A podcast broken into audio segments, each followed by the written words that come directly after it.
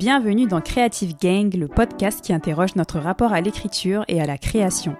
Je suis Awa Ndango et ma mission avec ce podcast est de proposer un espace d'échange autour de la création artistique et de l'écriture sous toutes ses formes. Parce que j'ai rencontré tellement de personnes qui ont des projets créatifs hyper stylés ou qui aimeraient explorer leur créativité mais qui n'osent pas se lancer. À travers les parcours de mes invités, j'espère te connecter à ta créativité, te réconcilier avec l'écriture et enfin lancer ou poursuivre ce projet créatif qui t'appelle depuis tant d'années. Ce podcast se veut interactif. À la fin de chaque épisode, je vous propose un thème d'écriture afin d'encourager la création et décomplexer notre rapport à l'écrit. Si l'envie vous prend de me partager vos écrits ou de vous faire lire à la communauté, inscrivez-vous à la newsletter, je me ferai un plaisir de vous lire et de vous partager. Bonne écoute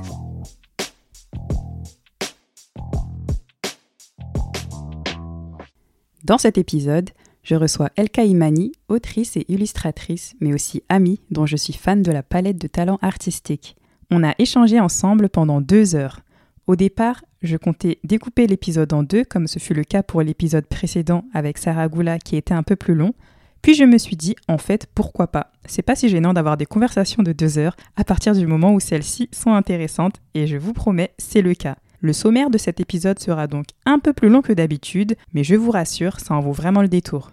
Dans la première partie de cet épisode, on évoque un panel de sujets autour des réalités des métiers créatifs comme ceux d'auteur ou illustrateur. Avec beaucoup de vulnérabilité, Elka Imani nous raconte comment elle s'est orientée vers une carrière d'architecte paysagiste et les expériences qu'elle a vécues dans ce milieu élitiste. Elle nous partage aussi le déclic qui l'a fait revenir à ses passions pour le dessin et l'écriture.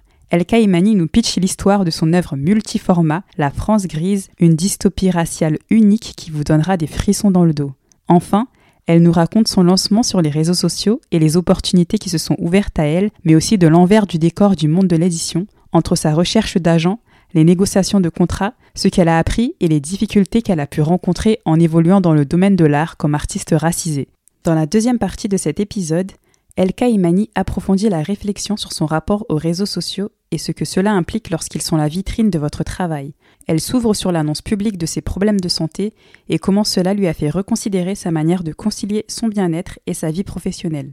Elka Imani nous parle aussi des problématiques liées à la traduction d'œuvres en langues étrangères dans le milieu de l'édition en France. Enfin, on discute de paplard et d'administratif liés au statut d'artiste-auteur. Elka Imani nous livre de précieux conseils pour mieux comprendre ce statut et son incidence. On finit cette discussion sur de belles notes d'espoir en soulignant l'importance de croire en soi et de se soutenir les uns les autres. Je ne vous en dis pas plus.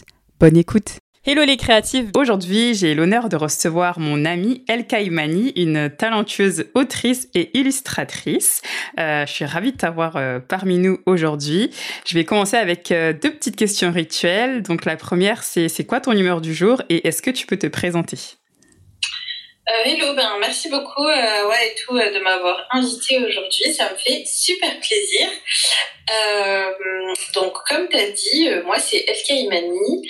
Euh, je suis autrice, illustratrice et euh, je suis basée à Marseille. Euh, voilà en quelques mots. Et mon humeur du jour, je dirais que je suis partagée entre ça va, je suis bien et en même temps, bon, il y a quand même un peu des trucs qui me saoulent en ce moment, donc je vais pas dire, mais voilà, c'est mitigé. Il y a les deux émotions en même temps. Exactement. Je comprends. Alors dans ce podcast, on interroge euh, donc notre rapport à l'écriture et à la création. C'était quoi toi ton rapport à l'écriture quand tu étais euh, plus jeune? C'est drôle parce que moi j'ai écrit euh, hyper jeune. mon premier mon premier livre entre guillemets, c'était quand j'avais 7-8 ans. Chez mes grands-parents avec une amie, on avait euh, écrit une histoire, on avait fait des illustrations, on avait replié les feuilles pour vraiment créer un petit livre, et on avait demandé à ma grand-mère un ruban en velours rouge, je m'en souviens. Wow, c'est précis. Pour faire, la reliure et tout. voilà, quoi, il y avait cinq il y avait cinq pages, mais quand même, il fallait une reliure en velours, tu vois. Et euh, je dirais que ben, c'est mon premier souvenir euh, d'écriture et de dessin. Enfin, pas de dessin, parce que j'ai dessiné avant, mais mon vrai premier souvenir de construction livresque, je dirais. C'était euh, à ce moment-là. Et ensuite, ben, c'est quelque chose qui m'a jamais quitté. Et souvent, par exemple, quand quand par exemple je lisais des séries, des séries de fantastique ou ou et que les tomes n'étaient pas encore sortis, j'avais toujours m'inventer la suite avant de l'avoir entre les mains parce que j'empruntais beaucoup à la bibliothèque, on n'achetait pas souvent. Et euh, le temps que ça arrive, euh, il y avait comme des fois pas mal de mois qui, qui s'écoulaient. Et, euh, et donc voilà, j'ai toujours eu ce, ce rapport à inventer la suite des histoires et, et des fois à, les, à écrire les miennes. Et donc tu, tu dessinais avant d'écrire en fait de ce que tu disais? Ouais, je dessinais avant d'écrire. Euh, hyper hyper tôt, on m'a mis euh, des crayons et de la peinture euh, entre les mains. Et, et ça a toujours fait partie de mon processus créatif. Même quand il y a que de l'écriture, il y a toujours un moment donné, genre euh, par exemple là, quand en ce moment je retravaille un manuscrit de roman, et euh, si on regarde mes notes, il y a toujours des petits croquis, des petits schémas, des petits dessins dans les marges, parce que j'ai vraiment ce besoin de visualiser genre la scène, etc. Et je fonctionne comme ça en fait. Mon écriture, elle, elle fonctionne d'abord avec euh, des images et ensuite avec des mots. Hyper intéressant. Ouais, t'es quelqu'un de très visuel en fait. Ouais, ouais, ouais. Avant de te lancer à 100% dans ton aventure créative, euh, donc tu étais architecte paysagiste pendant plusieurs années. Qu'est-ce qui t'a donné envie euh, de poursuivre cette carrière? Euh, La carrière d'architecte paysagiste? Mhm. Alors franchement, ça va sembler très bateau, mais je suis arrivée à mes 18 ans euh, avec un bac S, parce que évidemment il fallait faire un bac S, sinon... Euh, la voie royale. Catastrophe, la voie royale, tu vois. Non, mais tu comprends, t'as les capacités, ça serait tellement dommage et tout mm. de les gâcher. Sauf que je savais pas ce que je voulais faire, quoi. Arriver, arriver au bac, et puis il faut faire tes vœux et tout, machin. Et moi, je voulais pas genre me lancer dans une voie sans avoir une idée d'un d'un métier derrière la voie. Et donc j'ai tapé dans Google art plus science métier. La combinaison. Et c'est comme ça que j'ai découvert le métier d'architecte paysagiste. Et, euh, et en fait, ça m'a vraiment intéressée parce que il y a toute une dimension, euh, ah il y a une dimension artistique, il y a une dimension, euh, bah, évidemment forcément avec des notions de biologie, d'ingénierie, etc. Mais il y a aussi toute une dimension sociologique. Et ça, c'est quelque chose qui était hyper important euh, pour moi, c'est-à-dire créer. Euh, D'ailleurs, moi, j'ai vraiment une vision de ce métier comme étant fait pour l'espace public, c'est-à-dire créé pour le public, créé pour les gens qui n'ont pas un cadre de vie spécifiquement euh, positif et comment on fait pour, euh, pour l'améliorer. Et j'étais pas du tout dans la partie vraiment genre grand jardin, parce qu'il y a vraiment ces deux facettes-là. Mm. Moi, j'étais vraiment dans ce qui est le grand territoire, où on comprend le fonctionnement de la ville, le fonctionnement des grands paysages, et aussi comment on crée des espaces publics agréables pour, pour tout simplement pour les citoyens et les, et les citoyennes. Mais du coup, t'aimais bien ce, t'aimais bien ce métier, quoi, en fait, même si t'avais tapé euh, un peu euh, à la volée comme ça sur, sur Google. J'aime bien, c'est hyper original. Je crois que c'est la première fois que j'entends euh, quelqu'un qui cherche son, son avenir sur Google avec des combinaisons de mots. Le pire, c'est que c'est quand même un bac plus 6, donc c'est-à-dire que c'était quand même un énorme engagement. Et moi, quand je prends une décision, tu vois, je, je vais jusqu'au bout du truc. Euh, donc, euh, si tu veux, quand je me suis lancée là-dedans, j'étais persuadée que ça allait marcher, etc. Et en fait, que j'allais me donner euh, tous les moyens pour, pour y arriver, même si, voilà, faut pas se mentir, ça n'a pas été un long fleuve tranquille. Mais, mais en fait, ouais, c'était vraiment. en fait, j'aimais vraiment. Mais quand tu le pratiques dans la réalité du terrain, c'est vrai que tu te rends compte qu'il y a une composante en fait à laquelle on ne te prépare pas. Et cette composante, c'est la composante politique. Hmm, c'est-à-dire? C'est-à-dire qu'en fait, tu dois composer avec les politiques en place, les budgets en place, et donc en fonction de dans quelle ville tu vas exercer ou pour quel projet tu vas exercer, euh, en fait, même si toi tu veux bien faire, c'est pas forcément toi qui as le dernier mot. Tu composes forcément avec des équipes pluridisciplinaires déjà. Mais en plus de ça, la volonté politique, elle peut être parfois à l'opposé d'intérêts écologiques, sociologiques. Et donc, tu te retrouves dans une situation à faire des projets, à travailler pour des gens qui n'ont pas du tout les mêmes intentions que toi et qui n'ont pas du tout forcément la même vision politique euh, que toi. Et, et ça peut être très douloureux euh, ça, ça, peut être hyper, euh, ça peut être hyper douloureux dans ta pratique parce que bah, toi tu veux bien faire et tu veux bien faire pour le commun et tout, mais c'est pas toi qui es là au décisionnel à dire bon ben ok on accepte ta vision, euh, sachant que bon on va pas se mentir, c'est vrai que je l'ai pas dit dans la présentation, mais je suis une femme racisée musulmane qui porte un foulard. Et on va pas se mentir, euh, dans un métier aussi secret que celui-là, déjà, euh, j'existais pas dans le paysage. C'est-à-dire que c'était pas, comment dire, j'étais un ovni. T'étais la, étais la seule. Euh, il y avait pas, pardon, il y avait pas beaucoup de personnes racisées en fait dans dans ce milieu. Si ce t'étais la seule. Alors, je, je vais te dire, c'est très drôle. C'est une anecdote hyper drôle. Franchement, chaque fois que je la raconte, ça me fait mourir de rire. Quand je suis arrivée, euh, mes profs m'ont dit euh, T'es la première élève qui porte euh, le foulard de toute l'histoire. Ah oui, d'accord. Ah ouais. Et ensuite, la seule autre personne racisée, euh, c'était un quatrième année. Donc, en fait, l'école, si tu veux, t'arrives avec un bac plus 2 par concours pour rentrer dans l'école. Et ensuite, tu as 4 ans d'école.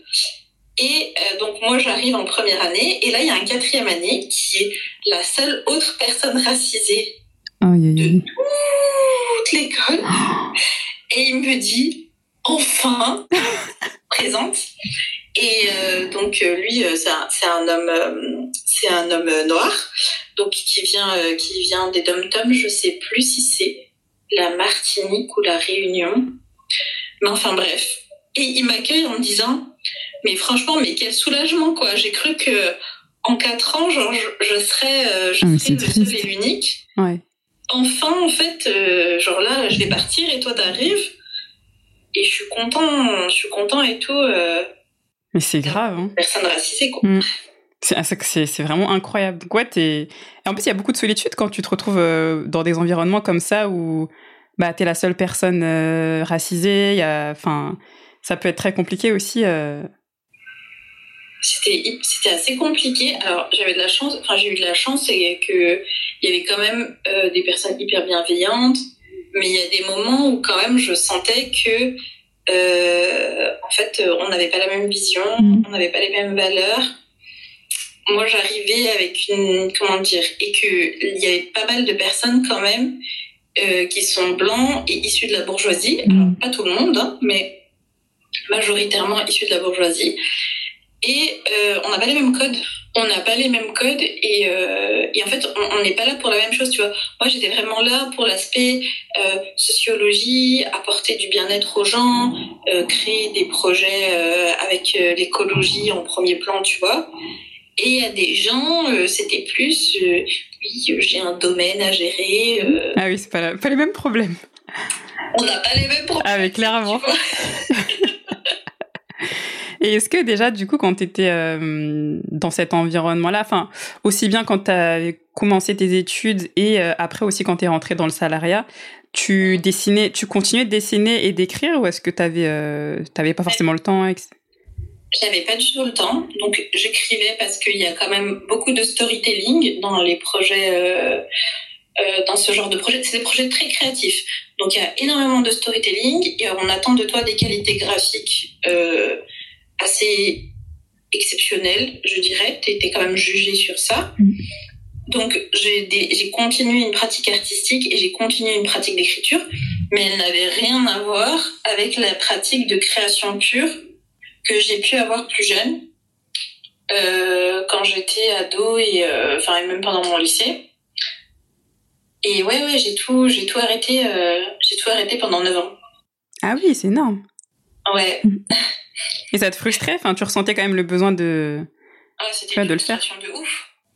C'était une frustration de ouf, mais en même temps, j'avais pas le temps. Et en fait, c'était le, sommeil. c'était le sommeil ou alors la créativité et, et c'est pas possible en fait. Quand tu, tu, fais déjà un métier de créatif, euh, avoir, enfin, essayer de développer tes propres projets de créativité à part à côté, c'est pas possible. En fait, le, le cerveau, il n'a pas la place pour tout. Et à un moment donné, euh, donc t'ajoutes ça, t'ajoutes euh, voilà toutes les problématiques de stratégie que j'ai dû mettre en place parce que forcément enfin, j'ai quand même choisi cette voie pour avoir un métier à la fin, donc pour avoir mm. un travail à la fin. Accessoirement, c'est clair. Tu vois, c'était quand même de réussir à travailler avec mon foulard. Et il faut, faut pas l'oublier. c'était quand même une grosse composante. Donc, j'ai dû mettre en place toute une stratégie, que ce soit euh, par rapport à mes notes, que ce soit par rapport à, euh, ben, par exemple, l'année d'Erasmus que j'ai décidé de faire pendant mon cursus, pour déjà avoir de l'expérience professionnelle euh, que ce soit les premiers, le premier travail que j'ai choisi, tu vois. Donc pendant euh, pendant toutes ces années-là, entre mes études et le début de mon salariat, il y avait pas il y avait pas la place dans mon cerveau. Euh, alors je griffonnais des petits trucs dans des coins et tout, genre des mini phrases, des mini croquis et tout. Mais euh, j'ai pas j'ai pas j'ai pas enfin j'ai pas créé quoi. Pour moi, j'ai pas créé. En tout cas de ce point de vue-là en fait, bah, tu créais tellement au travail que tu avais, comme tu dis, tu plus l'espace mental. Euh, c'est exactement euh, ce qu'on ce qu'on se disait hier, ce qu'on s'est euh, on s'était appelé à la base pour, un petit truc, on a parlé deux heures. Parce qu'avec t'es tellement pas, t'as tellement des réflexions passionnantes sur plein de sujets que c'est très facile de, parler très longtemps avec toi. Mais c'est ce qu'on disait ouais sur le fait de quand t'es créatif. Euh, en fait, c'est vrai, c'est très compliqué quand t'as une profession qui exige que euh, voilà, tu dois, soit tu dois beaucoup réfléchir, soit tu dois créer constamment. Bah, en fait, ouais, c'est comme tu dis, il euh, y a plus de place en fait pour tes projets. Enfin, soit t'es épuisé et puis tu, voilà, tu finis en burn-out, soit, euh, bah, soit tu fais le choix de, de prendre un métier en tout cas qui nécessite peut-être moins de, de, stimulation intellectuelle et, et comme ça, ça te laisse peut-être plus de place pour avancer sur tes projets en attendant en tout cas que tu puisses en vivre en fait. C'est ça. Et et après aussi, il faut, faut, se dire que ces métiers-là, en tout cas, euh, en tout cas, je parlais pour, pour moi en tant qu'architecte paysagiste, c'est des métiers en fait où tu comptes pas tes heures. Hmm. Donc il y a des fois des semaines où tu peux te retrouver à faire 50 euh, heures, 60 heures. Ah ouais. Oui, c'est pas. C'est quoi C'est des, c'est des cadres? Il n'y a pas de limite, tu vois. Ouais, généralement c'est statut cadre, mais genre euh, sans. Oui, c'est freestyle. Ouais, voilà, cadre freestyle, c'est ça. C'est exactement ça. Et t'es pas payé tes heures sup, et et ensuite, la semaine suivante, ben, ce que tu as fait en plus, même si tu dois quand même faire tes heures, faut quand même que mentalement tu récupères, donc euh, tu es au ralenti, tu pas en capacité de, de, de, travailler sur tes propres projets. Euh, ouais, c'est un rythme intenable. à la limite du burn-out sans te rajouter des projets perso. Donc, euh, si tu rajoutes des projets perso, comme tu dis, c'est le burn-out assuré, quoi. C'est sûr. Mais du coup, à, quel moment tu te dis, à quel moment tu te remets en fait justement dans, dans ta pratique euh, C'était quoi le déclic? Le déclic, c'était partir du salariat.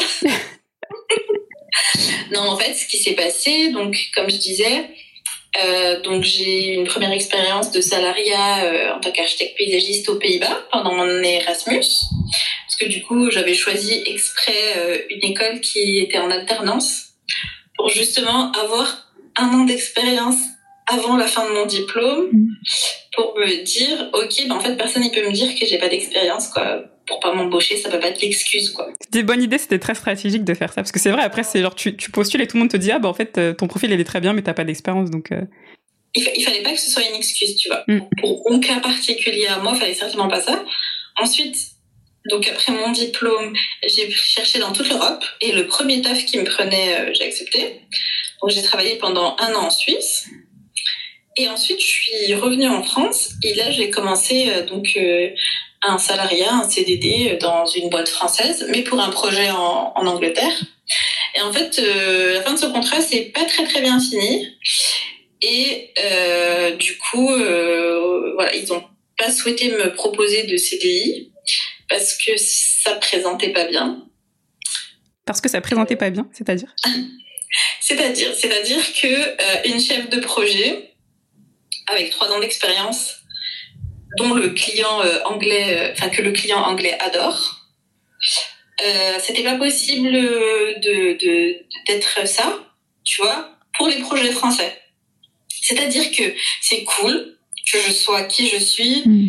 et tout mon investissement et mon travail sur ce projet euh, anglais en tant que chef de projet. Là, il n'y avait pas de souci, tu vois, pour mon foulard, pour tout. Enfin, vraiment, genre, euh, je pouvais, voilà. Mais par contre, pour les projets français, mm. c'était plus problématique. D'accord. Je disais tout à l'heure que c'est quand même un travail avec, où tu travailles avec des politiques.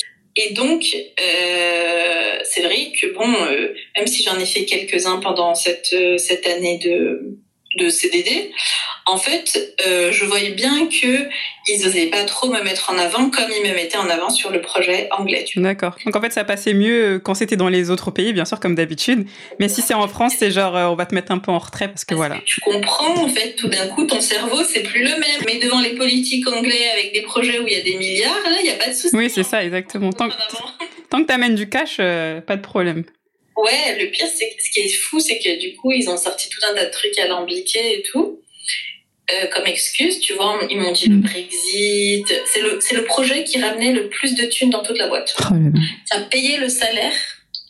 Donc, en plus. nous, ce qu'on ramenait, toutes les personnes qui travaillaient sur ce projet ramenaient le salaire de toutes les autres. C'est incroyable. L'audace. L'audace. Mm. Mais on arrive, dis-toi, à trois mois du rendu, c'est la, non, même pas à un mois et demi du rendu, genre c'est la fin de mon CDD. Donc moi dans ma tête, sereine et tout, euh, j'ai taffé pendant un an de CDD comme une malade mentale. Les résultats ils sont là, mm. le client il me kiffe, tout se passe super bien. J'ai bien avancé mon rendu, il me reste pas grand chose, mais c'est quand même dans un mois et demi, il y a pas mal de choses à, à préparer. Je suis censée présenter devant le client à la fin de, enfin, au bout d'un mois et demi. Et là arrive donc du coup la fin du contrat en plein milieu. Jamais je me suis dit, ah et tout, ils vont ils vont pas me donner mon CDI, quoi. Mais en fait, si. Ils m'ont proposé un intérim. En fait, juste pour que je leur, de deux mois, pour que je leur finisse le truc. Non. Non, mais l'audace. Oh Après m'avoir dit que ça présentait pas, que tu comprends, et bon, t'es une femme et tout. Mais ils attendent combien de temps avant de, genre, avant la fin de ton contrat? Ils t'annoncent ça combien de temps avant la fin de ton contrat? Ah, genre là, on est à deux semaines de la fin de mon En plus, tu vois, genre, en fait, euh, en fait, il partait du principe que peut-être toi, tu savais déjà que c'était euh, que c'était mort parce que le fait de prévenir euh, à, deux semaines de la fin de ton contrat, en plus, ils te laissent en galère, en fait, tu vois, genre. de ouf. Et puis surtout, dans leur tête, surtout, c'était obligé que j'allais accepter l'intérim. Hmm. Et moi, dans ma tête, j'étais en mode, ok, ben, ils m'ont pas, on n'a pas fait cette réunion plus tôt c'est bien que euh, je vais pouvoir avoir le CDI que je mérite. Surtout après autant de temps à travailler pour une boîte, tu vois, tu te dis pas, euh, ils savent très bien que l'échéance elle arrive, tu vois, que la, fin du CDD elle arrive. C'est épique. Pour te finir l'anecdote, euh, donc moi en fait je suis restée sur ma position, j'ai dit ben non l'intérim en fait j'accepte pas, c'est pas dans mon projet. Surtout pour travailler quoi deux mois de plus pour vous finir le truc pour le plaisir de vous le finir, ben non en fait. Enfin voilà, ils ont embauché deux personnes pour me remplacer. Oh là là, c'est pas possible, c'est un truc de fou. C'est quand même fou, hein mm. C'est vraiment fou, genre, la chef de projet, elle a, ça y est, elle a, trois ans d'expérience, elle est hyper calée sur le sujet, elle a fait la plupart des réunions euh, avec le client et tout machin. Elle a géré des trucs que personne dans l'équipe est capable de gérer parce que personne n'est bilingue évidemment. Bah, faut pas se mentir, tu mm. vois, les ingénieurs français. Euh, Ils sont pas au niveau l'anglais c'est pas au niveau quoi mm. tu vois donc euh, souvent ça m'est arrivé euh, d'être là dans des réunions où techniquement c'est pas ma spécialité mais euh, mais je suis là en fait parce que je suis la bilingue de l'équipe et que il y a des connexions que je fais qui font pas tu vois. Tout ça pour te dire que après cette année de dur labeur genre prendre cette claque dans la figure tu vois de se dire que ben en fait en fait finalement il me voit toujours, pas comme une femme architecte paysagiste avec trois ans d'expérience qui ramène de la thune, mais il me voit comme une femme racisée qui porte un foulard. Et ça peut être problématique si on l'embauche en CDI. Et quand en fait tu arrives à cette conclusion-là, en fait c'est une énorme claque parce que tu te dis, bon, eux ça s'est passé comme ça avec eux, mais franchement, c'est quoi, enfin, c'est quoi la boîte avec laquelle ça va pas se passer comme ça en France, mm. tu vois? Et, euh, et là, à ce moment, je décide de prendre deux mois de vacances parce qu'en plus, dis-toi que ben, j'ai passé l'année sans prendre, euh, enfin sans prendre aucune vacances, donc j'avais toutes mes vacances, me les ont payées, quoi, évidemment. Mais donc là, ben, je décide de prendre deux mois pour moi. Pendant deux mois, j'ai rien fait. J'ai rien fait. T'as récupéré. Euh, j'ai récupéré, j'ai récupéré mon sommeil, j'ai récupéré ma, la bouffe que j'avais pas mangée pendant tous ces mois. Enfin, j'ai repris mes esprits. Et en fait, au moment où je commence à me dire, ok, ben, je vais repartir sur des recherches de boulot. Et je vais de nouveau euh, bah, faire comme j'avais fait après mon diplôme, c'est-à-dire euh, chercher un peu partout en Europe.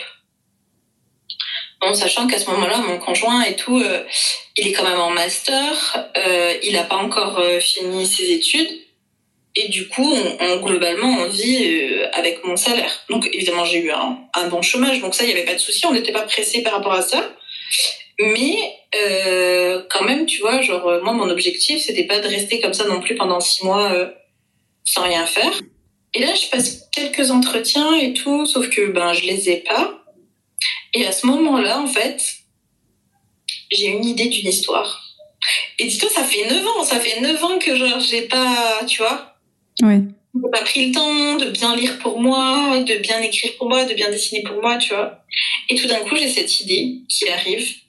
Et je pense qu'elle est arrivée parce que, tu vois, ces 9 ans là que j'ai passé à bouillonner et à pas à être frustrée de pas pouvoir créer, tu vois. Genre à ce moment-là, genre tout d'un coup, il y a eu un déclic. Et il y a cette, cette idée d'histoire qui est née. Et là, en fait, euh, c'est bon, j'étais partie, quoi. J'étais de nouveau partie, euh, et Imani, en mode créative. euh, je veux qu'il y ait une partie de cette histoire qui soit faite en roman graphique, donc je veux me remettre à dessiner. Faut que je recommence à dessiner, que je... Parce que tu perds, forcément. hein. Mm. Le dessin, c'est... C'est pas genre... euh, C'est du travail, quoi. C'est pas tout le temps... euh, Tu peux pas être au top tout le temps si tu travailles pas. Euh, et, euh, et voilà. Et en fait, euh, et cette histoire dont tu la connais, Mhm. c'est la France grise. Ouais, la France grise. Et c'est comme ça. Je suis désolée, c'est une très très longue histoire pour te raconter comment je me suis. Non, mais c'est intéressant. Au moins, on a tous les éléments, tu vois. Ça permet de, de, de remettre dans le contexte, ouais. Pardon. Non, pardon, je disais, ça permet de remettre dans le contexte. Ouais. Et, euh, et c'est comme ça en fait. Et c'est comme ça qu'après 9 ans, j'ai repris l'écriture et j'ai repris euh, le dessin. Et en fait, du coup, quand tu as cette idée d'histoire, euh, est-ce qu'à ce moment-là, tu es déjà présente sur les réseaux sociaux? Genre, c'est à quel moment que tu partages, tu commences à partager tes créations sur les réseaux sociaux? C'est à ce moment-là, Mhm. en fait, moi, j'avais pas de compte Instagram. Même pas un compte perso, tu vois. Mhm. J'étais pas du tout sur les réseaux, euh, pas du tout, du tout, du tout. Euh, je savais que euh, il y avait quelques artistes que j'aimais beaucoup qui partageaient leur travail sur les réseaux sociaux. Mais en gros, je les retrouvais toujours via Pinterest parce que ça, en fait, euh, dans mon taf, j'ai toujours eu euh, des tableaux Pinterest par rapport à mon taf. Et à côté, j'avais genre quand même un, tableau illustration euh, où de temps en temps, je tombais sur des trucs que je kiffais et je- j'enregistrais. Donc, je savais que... Et puis, je regardais, je regarde pas mal de vidéos YouTube aussi. Donc, je savais qu'il y a des gens qui en faisaient leur métier et qui partageaient leur travail via les réseaux sociaux. Et en fait, euh, c'est comme ça que, genre, un petit peu avant 2020, je crée le compte. Et en, euh, et en janvier 2020, c'est là où, genre, officiellement, euh, je commence l'aventure, je commence à poster régulièrement mon travail, à continuer d'écrire sur la France grise, à développer tous mes skills en peinture digitale, etc. Parce que à la base, moi, je faisais surtout du traditionnel, donc de l'aquarelle, euh, du crayon, euh, de l'encre, et je faisais pas du tout de digital. Mhm. Et, et c'est à ce moment-là euh, que je lance tout ça, en fait, en janvier 2020. Et là, comment tu t'y prends aussi pour euh, du- justement quand tu dis que tu, faisais plutôt de, euh, tu utilisais des, ou- des outils un peu plus euh, traditionnels. Comment tu passes à la, ça se peinture digitale, on dit? Ouais, la peinture digitale. Du coup, tu te formes toute seule en autodidacte. Comment ça se passe? En fait, euh, c'était un, un- pour, mon, pour mon job en France. euh, mon époux, en fait, il m'offre un iPad Pro, tu vois. Euh, parce qu'il avait, il savait que genre euh, je dessinais beaucoup avant et tout, et il décide de m'offrir ça. euh.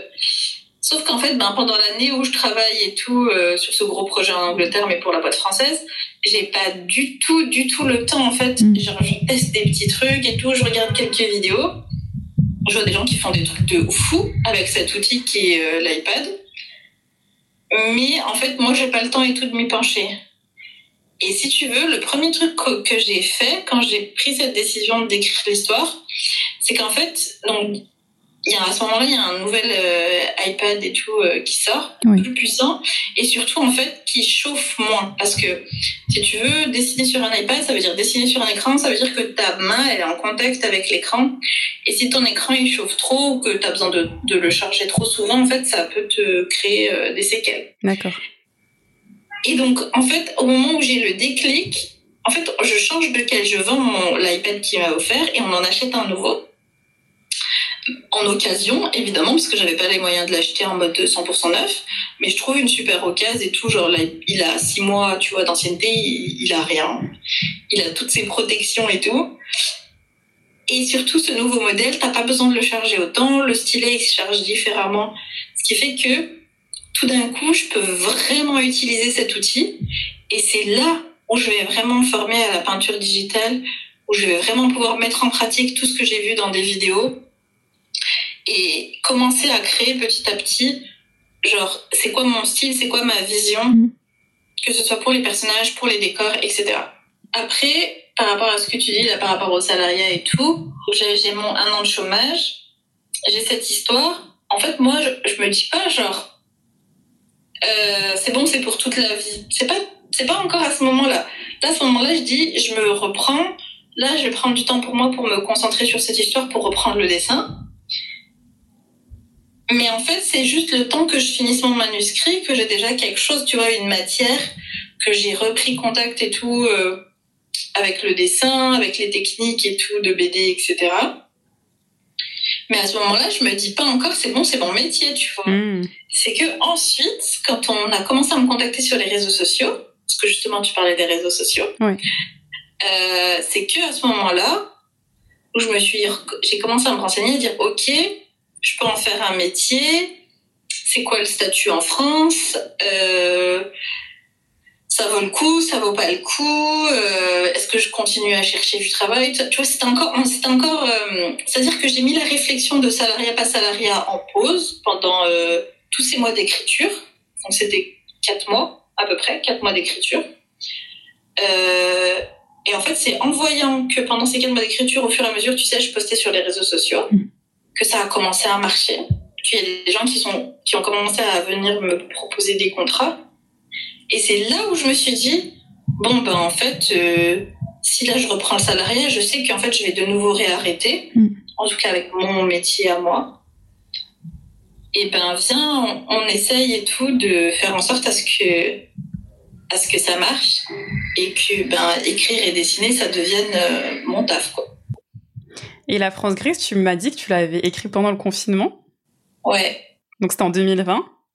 ouais. Est-ce que tu peux nous euh, pitcher ton histoire? Alors, comment je vais vous la pitcher Euh, La France grise, c'est une dystopie française, donc euh, qui se passe sur le territoire français. Euh, donc, pour vous la faire courte, euh, un jour, un nouveau président est, élu et il décide en fait euh, de remettre à plat toutes les inégalités qu'il y a eu euh, entre, entre les différents groupes. Et en fait, parce que voilà, le pays, on est en 2060.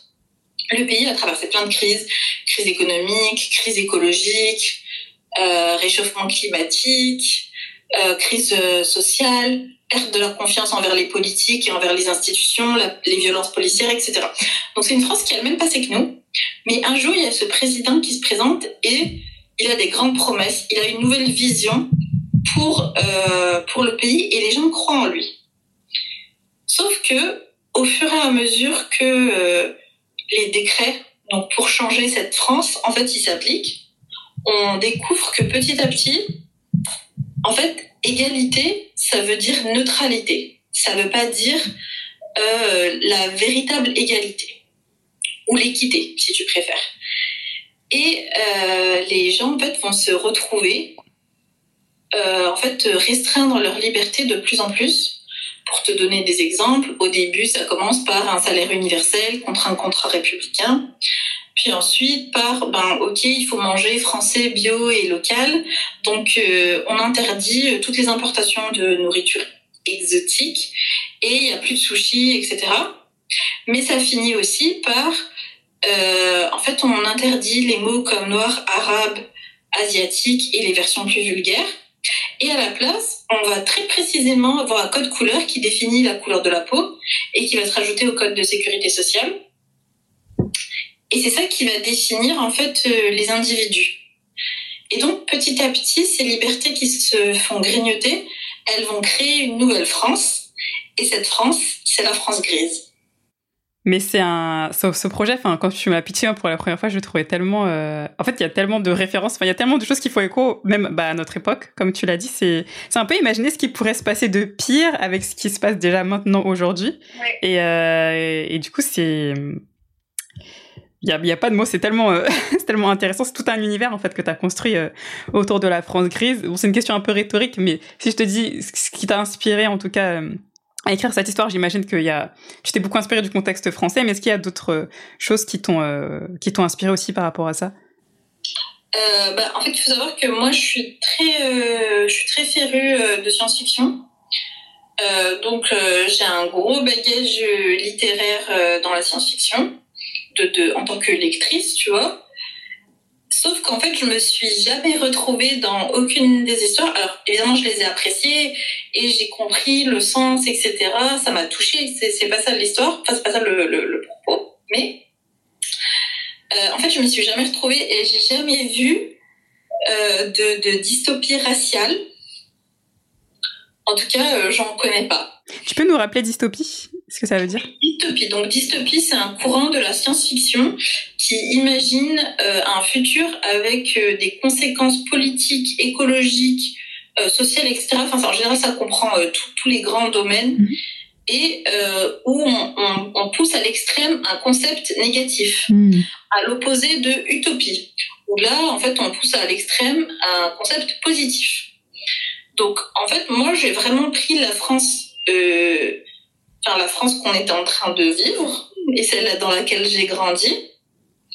Et je me suis dit, eh ben, en fait, si tu veux, il y a eu ces fameux, en fait, l'événement qui a déclenché la France grise dans ma tête, c'est euh, l'épisode, tu sais, où il y a la maman euh, qui porte le foulard qui euh, s'est fait éjecter du centre régional, de centre de la région de Bourgogne-Franche-Comté. Oui, c'était horrible. C'était horrible. Mm. et en fait, il lui disait qu'elle avait pas sa place, qu'elle était, c'était pas genre que c'était contre la République, mm. etc. Que... Et en fait, partout dans les médias, euh, tout le monde disait oui, mais la laïcité, nanana, euh, etc. Enfin, les discours qu'on nous sert d'habitude. Mm. Et voilà, on est en France et tout, etc. Et en fait, moi, tous ces discours, plutôt que de, tu vois, enfin, j'étais en colère, mais plutôt que pour une fois, genre juste être en colère pour être en colère, je me suis dit, mais imagine, imagine, genre, on leur sert vraiment sur la table, genre, ce qu'ils veulent, genre ce qu'ils attendent de nous. Tu sais, ce truc que, euh, genre, on aurait besoin de se conformer, euh, on est trop, euh, on est trop noir, on est trop, euh, on a trop euh, les yeux bridés, même si j'aime pas ce terme, on est trop ci, on est trop ça, on mange trop bizarrement, etc. on a des pratiques cheloues, des vêtements chelous. il suffit de voir comment les gens ils, ils nous regardent quand quand quelqu'un porte un habit traditionnel de son origine, comment il est regardé. Mais par contre, une personne blanche qui va porter le même habit, ah là, tout d'un coup, quelle ouverture d'esprit, c'est tellement chic, etc. Mm. Toi, tu mets ton truc, on te dit, ah, mais c'est régressif. Il y a toujours deux poids, deux mesures, ouais. Et je me suis dit, tout, ces, tout ce truc, imagine, genre, on pousse le concept au max. Genre, est-ce qu'ils en veulent vraiment? Genre, tu vois, les gens de l'extrême droite et tous les gens qui ont ce discours... Euh, bah, toujours colonialiste. En fait, on est toujours, euh, on, on, est, en fait, on n'a pas changé, euh, on n'a pas changé de discours euh, depuis les colonies. Mais en fait, est-ce qu'on veut vraiment genre vivre dans un monde comme ça? Et donc dans ces cas-là, ben, pour dire est-ce que vous voulez vraiment vivre? En fait, il faut le décrire, tu vois, cet univers. Mm. Il faut décrire à quoi il va ressembler. C'est quoi, genre concrètement, politiquement, en termes de paysage visuel aussi, à quoi il va ressembler, etc. Et c'est comme ça que l'histoire s'est construite et, et les personnages ils sont venus euh, après euh, m'aider à raconter les différents points de vue, qu'on soit euh, une policière, qu'on soit une, une citoyenne lambda qui découvre le truc par hasard, ou qu'on soit quelqu'un en fait qui a rien vu venir et qui doit et dont la famille en fait doit vivre les conséquences de cette France grise. Fascinant. En fait, c'est ce que ce que tu as créé, c'est tout un univers même autour de la France grise parce que il y a l'idée de faire donc un roman graphique, une BD, il y a aussi du cinéma. Et pourquoi tu as envie d'explorer justement ces différents volets par rapport à ton histoire? Euh, alors, si tu veux, j'ai commencé donc la première idée, c'était l'idée du roman graphique et c'est ce que c'est ce qui est disponible un petit peu en avant-première sur la plateforme Webtoon, qui est une plateforme de BD euh, digitale qui se scrolle sur l'écran et euh, qui est donc vous avez les premiers chapitres. Et c'était l'idée de euh, genre euh, une histoire pour euh, pour ados, jeunes adultes où tu as un jeune adulte en fait qui a vécu dans la France grise et qui connaît que elle et une euh, une jeune adulte en fait qui elle donc dont ses parents ont fui la France grise en fait et elle a pas connu et en fait elle revient dans la France grise pour euh, récupérer son héritage et elle va se confronter à qu'est-ce que c'est que la France grise et donc ça c'était mon histoire de départ qui est une, une histoire en BD que ce soit en digital ou pas digital c'est pas enfin que ce soit en roman graphique ou en BD digital, c'est pas forcément le, le c'est pas forcément très différent, mais ça c'était vraiment mon point de départ, genre dans ma tête. Au début, je voulais pas forcément aborder frontalement euh, toute la transition. Et ensuite, euh, c'est très comment dire, c'est venu vraiment quoi, c'est ça ça c'est venu à moi. Il y a Hachette qui a proposé un concours sur euh, qui s'appelait Nos Futurs, donc N N O S, les nôtres. Et du coup, je me suis dit, et là par contre, c'était que du roman texte. Et je me suis dit, bon, ben en fait, euh, ce que je vais faire, c'est que, même si j'avais commencé à écrire le manuscrit pour le roman graphique, je me suis dit, ben bon, ben je vais raconter, euh, je vais raconter le avant, tu vois. Et donc c'est comme ça qu'il y a le roman qui s'est rajouté. Et ensuite, euh, quelques mois plus tard, on a fait cette résidence, toi et moi, d'écriture de scénario. Oui. La résidence euh, Frames, euh, par, organisée par le festival vidéo Frames et Elles font YouTube. C'est ça. Et euh, à ce moment-là, au début, je me suis dit bon ben ça va me permettre d'enrichir et puis de raconter mon histoire à d'autres personnes, d'avoir des points de vue, etc. Mais à la base, ça devait être une euh, comment dire une transformation littérale du roman euh, en série. Et finalement, après ces, magnifiques moments passés euh, entre femmes, qui étaient, c'était vraiment genre extraordinaire. Euh, en fait, la série est devenue son, pro, enfin, son propre objet de cinéma et sa propre histoire. Et, euh, et ça, ça, ça vient rajouter, si tu veux, le dernier élément du puzzle qui n'y a pas dans le roman, qui n'y a pas dans le roman graphique, et qui est ce fameux personnage qui vit l'histoire euh, au fur et à mesure et dont on suit la transformation très précise de la France grise euh, via l'expérience unique du coup euh, de ce personnage. Et c'est en ça que c'est vraiment une, enfin c'est vraiment genre chaque média se complète mm. et répond à des manquements euh, que peuvent avoir l'un et l'autre. Je sais pas dans quel ordre ça sortira.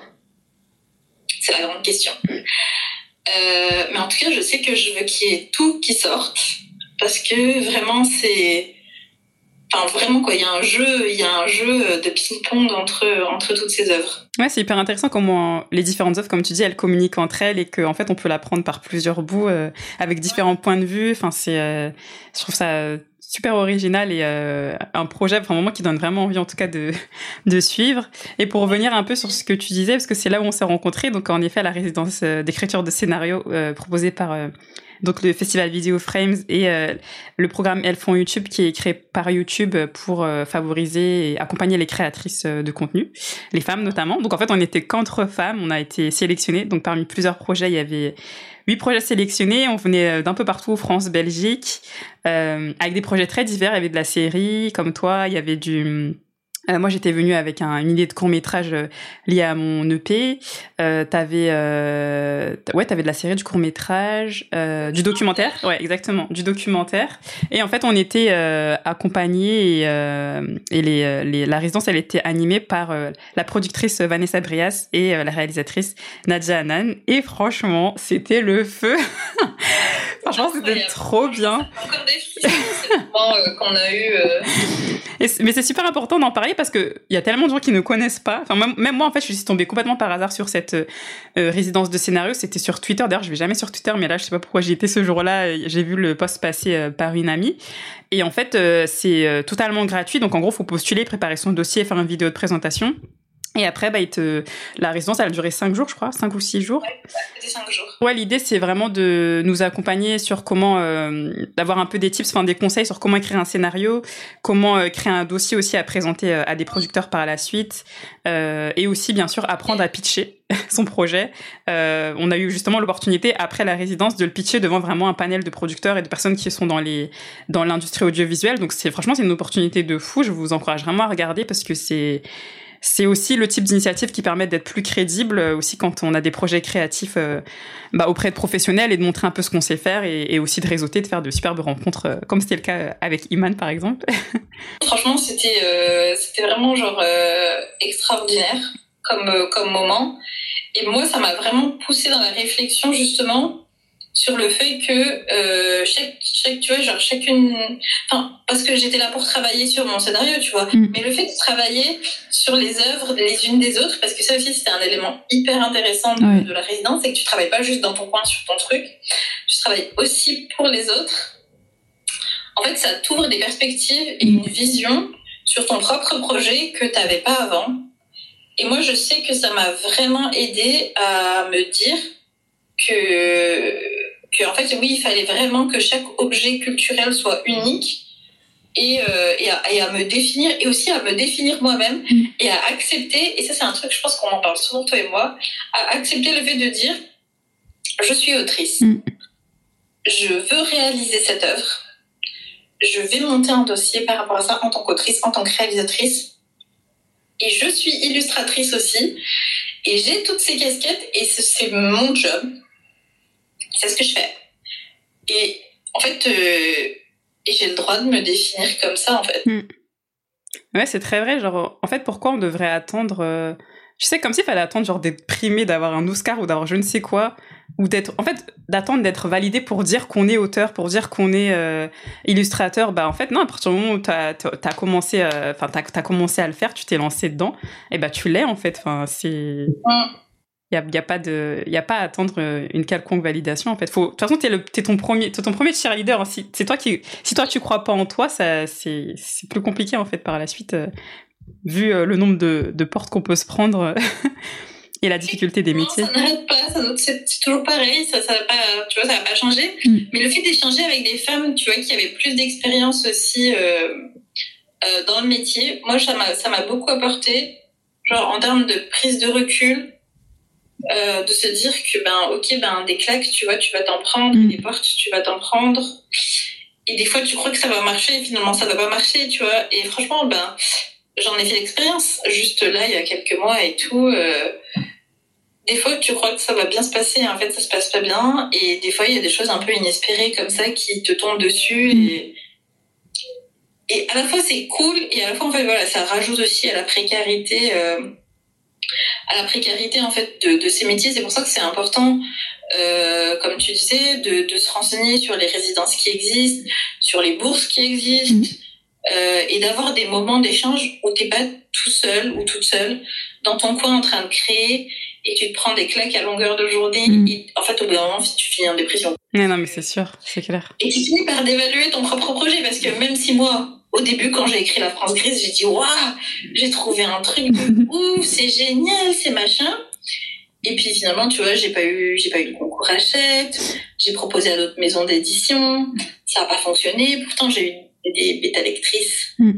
des bêta lectrices qui ont adoré et tout. Donc je comprenais pas. Et puis en fait, euh, franchement, cette, résidence, elle est vraiment arrivée au bon moment, tu vois, mm. parce que ça m'a permis de réévaluer mon projet par rapport à un regard neuf, d'autres personnes créatives, et en plus dans le milieu professionnel dans lequel je veux évoluer. Et ça, c'est ça, c'est super précieux en fait. Il faut pas il faut pas vous priver, euh, faut pas vous priver euh, de ces moments-là mm. parce que ils vont vous, enfin, ça va être des petites bouées de sauvetage pour quand il y aura des moments euh, en creux où ça va pas forcément. Vous aurez toujours ces souvenirs avec vous, ces moments, etc. Pour se rappeler que, ok, ben, en fait, vous valez autant qu'un autre et votre projet, il vaut autant que que celui d'un autre, quoi. Et peut-être que vous n'aurez pas l'Oscar du premier coup, mais euh, ça vaut le ça vaut le coup de continuer, quoi. Ouais, faut rien lâcher.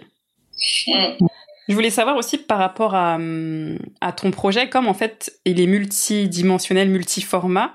Euh, toi, tu m'as très tôt euh, dit que tu étais à la recherche d'un agent. C'est d'ailleurs quelque chose que tu affiches euh, sur ton profil Instagram, que tu es à la recherche d'un agent.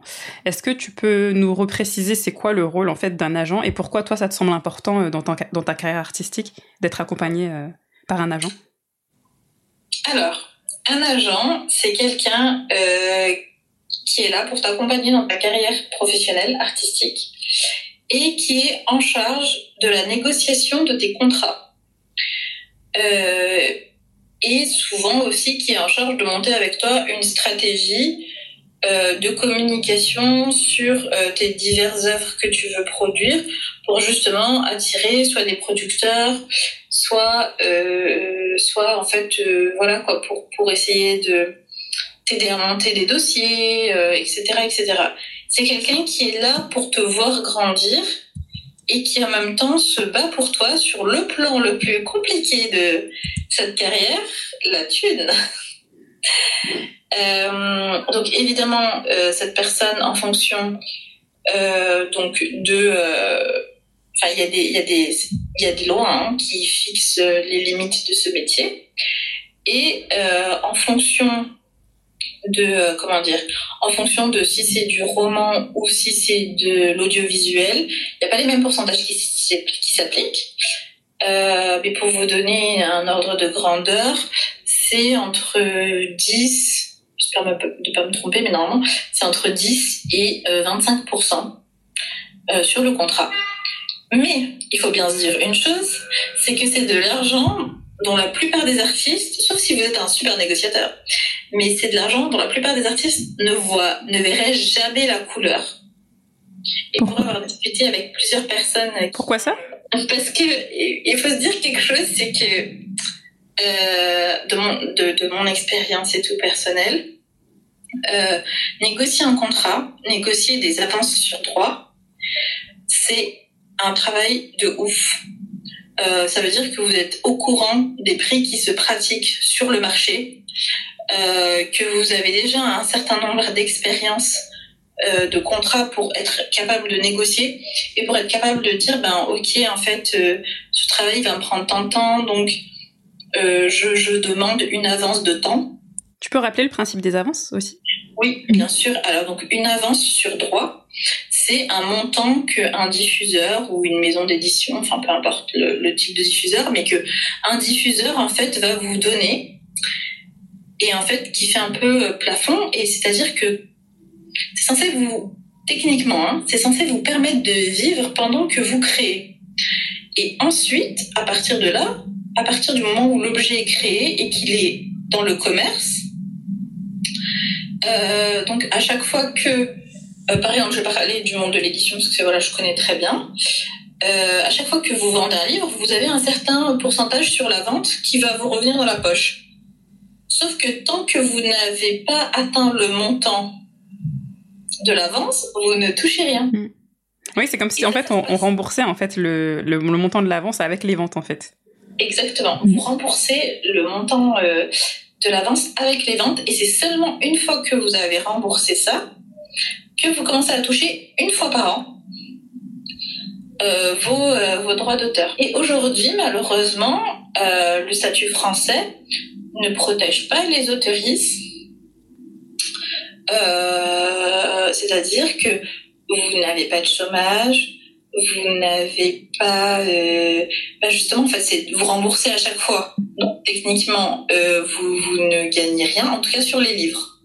Je ne parle pas de prestations en freelance, euh, dans l'illustration, ou etc. Oui. Euh, mais en tout cas, voilà. Donc, euh, vous vous remboursez. Euh, et en fait, c'est très, très problématique.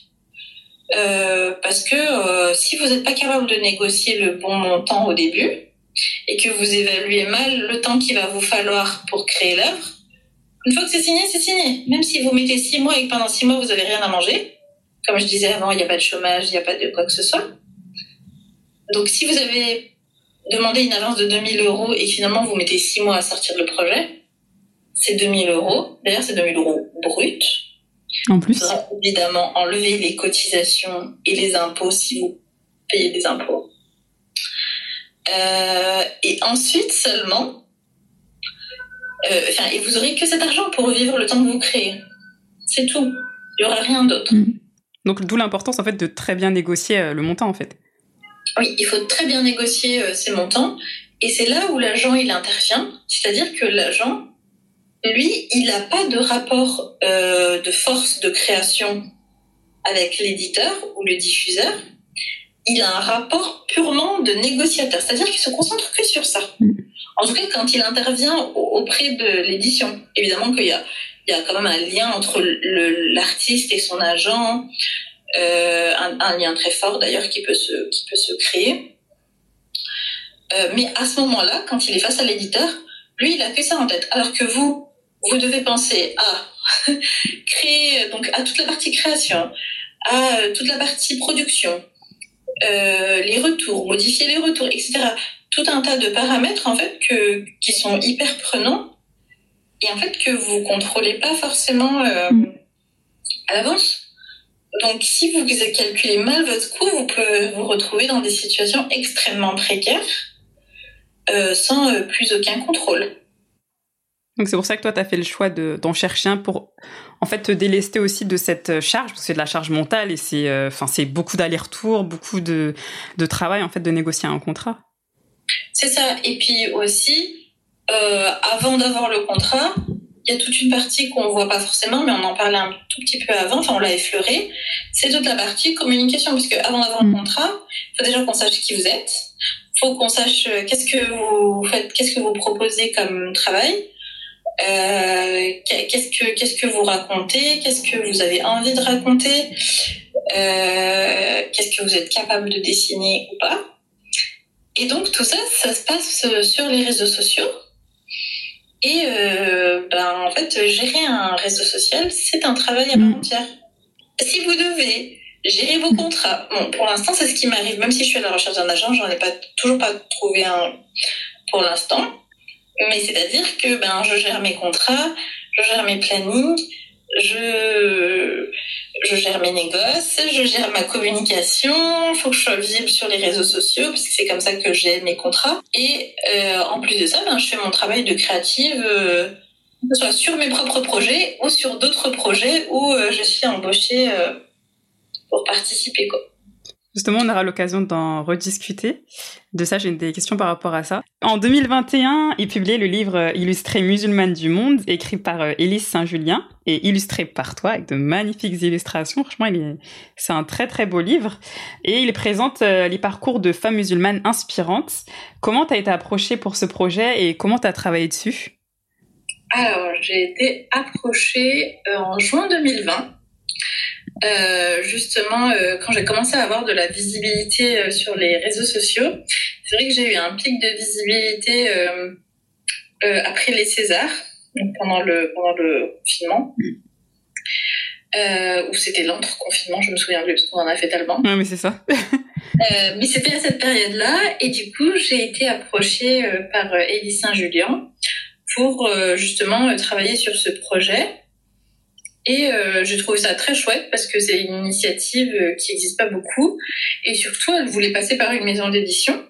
Et donc moi, ça me convenait très bien de ne pas créer ça en auto-édition. Mm.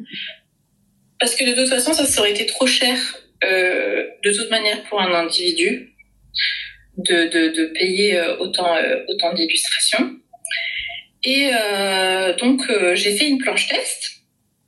Donc, on a échangé sur les réseaux, on a eu un appel téléphonique. Et euh, j'ai proposé de faire une planche test. Donc elle, avait déjà les textes de plus ou moins prêts. Euh, et avec ça, euh, j'ai créé euh, une planche qui d'ailleurs n'est pas dans le livre parce que finalement on a dû retirer euh, ce portrait. Mais ça donnait, il y avait vraiment déjà tout ce que vous voyez, c'est-à-dire le grand portrait d'un côté et les petits éléments et tout. Le concept était déjà là. D'accord. Donc ça, c'était euh, l'été, euh, c'était l'été 2020. Et euh, finalement, donc c'est Face Cachée qui a répondu positivement à la proposition.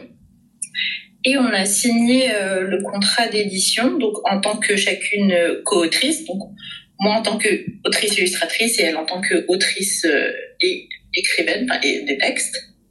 Et moi en tant qu'autrice des illustrations. On a signé ça euh, en décembre, en décembre 2020, euh, donc voilà le semestre suivant. Et j'ai commencé en janvier la production des 30 portraits. Sachant que c'était une deadline assez serrée parce qu'ils voulaient que ça sorte euh, pendant Ramadan pour l'Aïd. D'accord. Ah oui, c'était serré. C'était hyper short. D'ailleurs, je sais pas si tu te souviens, mais pendant la résidence, j'étais en train de faire les, le dernier portrait. Oui, c'est vrai, oui. En même temps, t'étais tout le temps sur ta tablette en train de, en train d'avancer, de dessiner sur. c'est ça. Donc, euh, du coup, euh, j'avais déjà quelques petits trucs à finir encore et, et j'avais hésité, mais à un moment donné, je m'étais dit, bon, est-ce que je fais la résidence? Est-ce que je vais y arriver? Tout ou pas, machin. Mais quand tu fais que ça et que t'as pas d'autre métier à côté, et c'était ça qui était cool avec la résidence, c'était que pendant euh, pendant cinq jours en fait, on était vraiment focus là-dessus. Oui, parce qu'en plus, faut savoir qu'on était, on n'a pas précisé, mais on est, c'était à Avignon, donc on était vraiment euh, logés, euh, nourris, euh, on avait à s'occuper de rien en fait. Ouais, on avait à, s'occuper de rien, si ce n'est travailler sur nos projets en fait. C'est ça. Donc ça m'a permis quand même de pouvoir finir finir mes planches pour musulmanes du monde. Et euh, après ça, on a tout envoyé à l'imprimeur. Il y a eu plusieurs échanges pour euh, par rapport au test colorimétrique et tout, etc. Et, euh, et voilà. Et c'est comme ça. C'est un peu genre dans les grandes lignes, c'est le processus de, de du monde. Et en fait, sur ce projet-là, il a, bien marché. Enfin, il y a eu, je t'ai vu dans pas mal d'événements. Le livre a été, apprécié et toi, ça t'a fait aussi une, ça t'a aussi donné même en visibilité. Ça t'a permis, aussi de faire connaître euh, ton travail. Tu as eu d'autres expériences aussi d'illustratrice pour d'autres projets d'auteurs après ça. Et j'aimerais qu'on parle des coulisses de la création, euh, dont on adore un de nos sujets favoris aussi avec euh, avec toi, euh, car ça ne s'est pas toujours bien passé. Euh, notamment, tu vois, tu m'évoquais des expériences où justement, en tant que femme racisée, tu as tu as déjà subi de la tokenisation. Token en anglais, c'est le fait d'utiliser des personnes issues de groupes minoritaires pour se donner une bonne image en quelque sorte, donner l'illusion de la diversité. Est-ce que tu peux nous en dire plus? Est-ce que toi, tu as ressenti en fait par rapport à ces expériences-là? Ouais. Euh, bah, c'est vrai que en fait, euh, c'est ce, genre d'expérience, on s'en rend pas toujours compte sur le coup, parce que euh, déjà on est très emballé quand euh, on nous propose des projets. Euh, qui permettent de mettre en avant euh, des minorités. Enfin, personnellement, moi, ça fait partie intégrante de ma ligne éditoriale. Et d'ailleurs, euh, j'ai envie de travailler principalement euh, sur ce type de projet et on vient, on le contacte spécifiquement la plupart du temps euh, pour euh, ma capacité à représenter divers phénotypes. et donc oui, ça m'est déjà arrivé euh, d'être tokenisé. et c'était vraiment une expérience euh, assez traumatisante.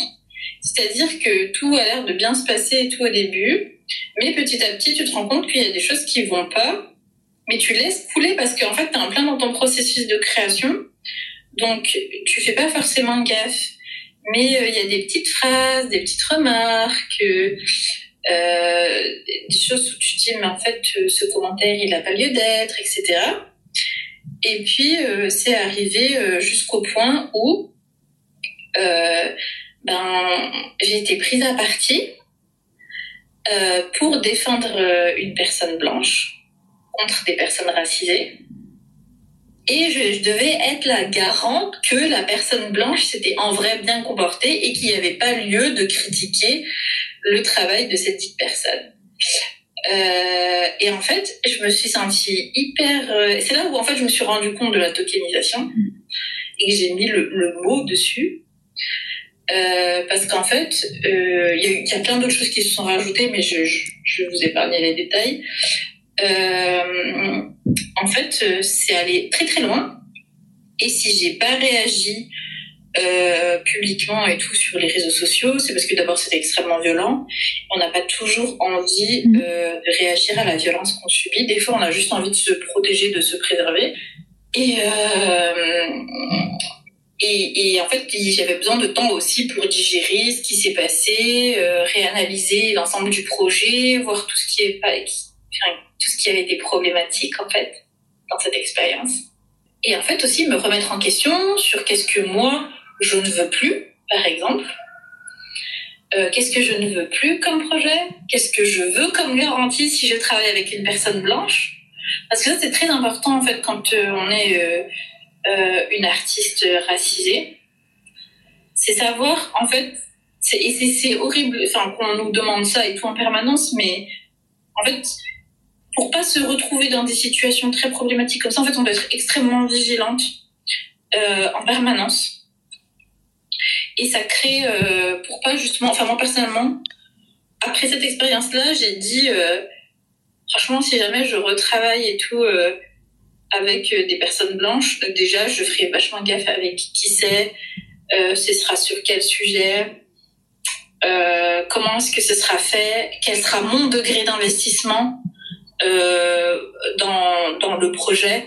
Je mettrai pas du tout la même énergie euh, et que voilà et que dès que je verrai des red flags, des comment on pourrait dire comportements euh, problématiques, c'est ça. Dès que je verrai des comportements inappropriés, ça sera soulevé euh, directement et euh, il y aura des conséquences réelles sur euh, le travail en fait. Et je pense que c'est ça aussi les premières années quand on se lance en tant que en tant qu'artiste, que ce soit dans l'écriture, dans le dessin et tout, on voit pas forcément tout ça, on n'en a pas forcément conscience. Sauf qu'après, ben, c'est des casseroles qu'on se tire quoi mm. pour les projets futurs. Et c'est pour ça que je fais très attention avec la France grise et avec mes autres projets, euh, mes autres, euh, mes autres fictions euh, que j'écris, c'est que je veux pas que ça tombe entre les mauvaises mains. Et c'est pas parce qu'il y a une maison d'édition, euh, bah, disons-le, parce que de toute façon toutes les mm. maisons d'édition sont majoritairement blanches. Et intéressée par le projet, je ferai extrêmement gaffe à comment, euh, comment, quelle est sa ligne éditoriale, comment, quelle va être la communication autour du projet. Est-ce que les enjeux vont être respectés? Est-ce que mon travail d'écriture, de dessin va être respecté? Est-ce que je vais pas me retrouver de nouveau à être un token? Et c'est on, l'a choisi juste pour nous faire une œuvre diversité. Et en fait, euh, et c'est tout quoi. Et, euh, et voilà. Mais c'est un, en plus, c'est hyper important ce que tu dis. Et c'est aussi même le, conseil que me donnait une, autrice qui avait qui a déjà publié à plusieurs reprises. Elle me disait, mais euh, c'est vrai quand t'as envie d'écrire un livre, la, la publication par une maison d'édition, c'est entre guillemets le graal dans le sens où euh, bah, ça t'enlève énormément de charges. Il y a beaucoup de choses dont tu ne t'occupes dont tu ne t'occupes pas, comme la communication, etc. Mais ça veut pas dire qu'il faut prendre tout et n'importe quoi, en fait. Ça, ça vaut pas le coup si, si les relations, elles se passent pas bien, si la, si l'éditeur, enfin voilà, il comprend pas là où vous avez envie d'aller et, et faut, faut être vraiment euh, très conscient de ce que tu as envie de faire, en fait, en, en termes de projet, là où tu as envie d'aller et, et c'est, c'est hyper important, ouais, de bien les choisir, comme En fait, c'est pas parce qu'on montre un intérêt pour ce que tu as écrit que forcément tu vas dire oui parce qu'il y a tellement d'autres paramètres. En plus, c'est long quoi le, le process de création d'un livre, c'est tellement long donc vaut mieux que ça se passe bien euh, quand même avec l'éditeur. Par exemple, tu vois, moi je, prendrai un autre exemple. Euh, par exemple, en ce moment, j'écris euh, de l'African Fantasy, donc qui est de la fantasy inspirée du continent africain et de la diaspora africaine et de ses mythes et légendes, etc. Euh, c'est un gros projet, c'est mon prochain gros projet après la France grise. Mhm. Euh, et euh, c'est un projet en plusieurs tomes avec un travail de BD qui va être énorme, puisque ce sera de la BD couleur. Et en fait, imagine, genre, je signe avec la première maison d'édition intéressée. Mais en fait, après, j'ai signé, quoi, pour récupérer mes droits. Ouais, c'est ça. La croix et la bannière. Imagine, je dois me taper des casseroles euh, avec des gens avec qui ça se passe mal. Mm. En fait, ça peut me pourrir le projet euh, parce que j'ai pas été patiente et que euh, j'ai absolument voulu le sortir quoi qu'il arrive. C'est le piège quand on est euh, un, une jeune artiste et qu'on a envie que, évidemment, tu vois, notre œuvre, elle soit là euh, aux yeux de tout le monde. Mais en fait, euh, ça peut, ça peut être un piège.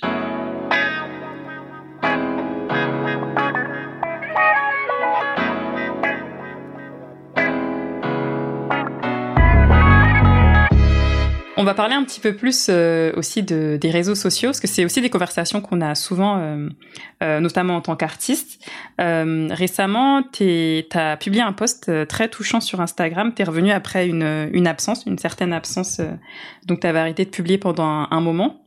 Et dans ce post, en fait, tu parles d'une maladie qu'on t'a diagnostiquée donc en plein mois de Ramadan, au mois de, c'était en avril, si je me trompe pas. C'est ça. Donc c'est une maladie euh, des nerfs de la tête euh, du nom de névralgie du trijumeau. Euh, Est-ce que tu peux nous expliquer ce que ça veut dire, comment toi tu as digéré cette nouvelle? Et qu'est-ce qui t'a donné envie aussi d'en parler publiquement?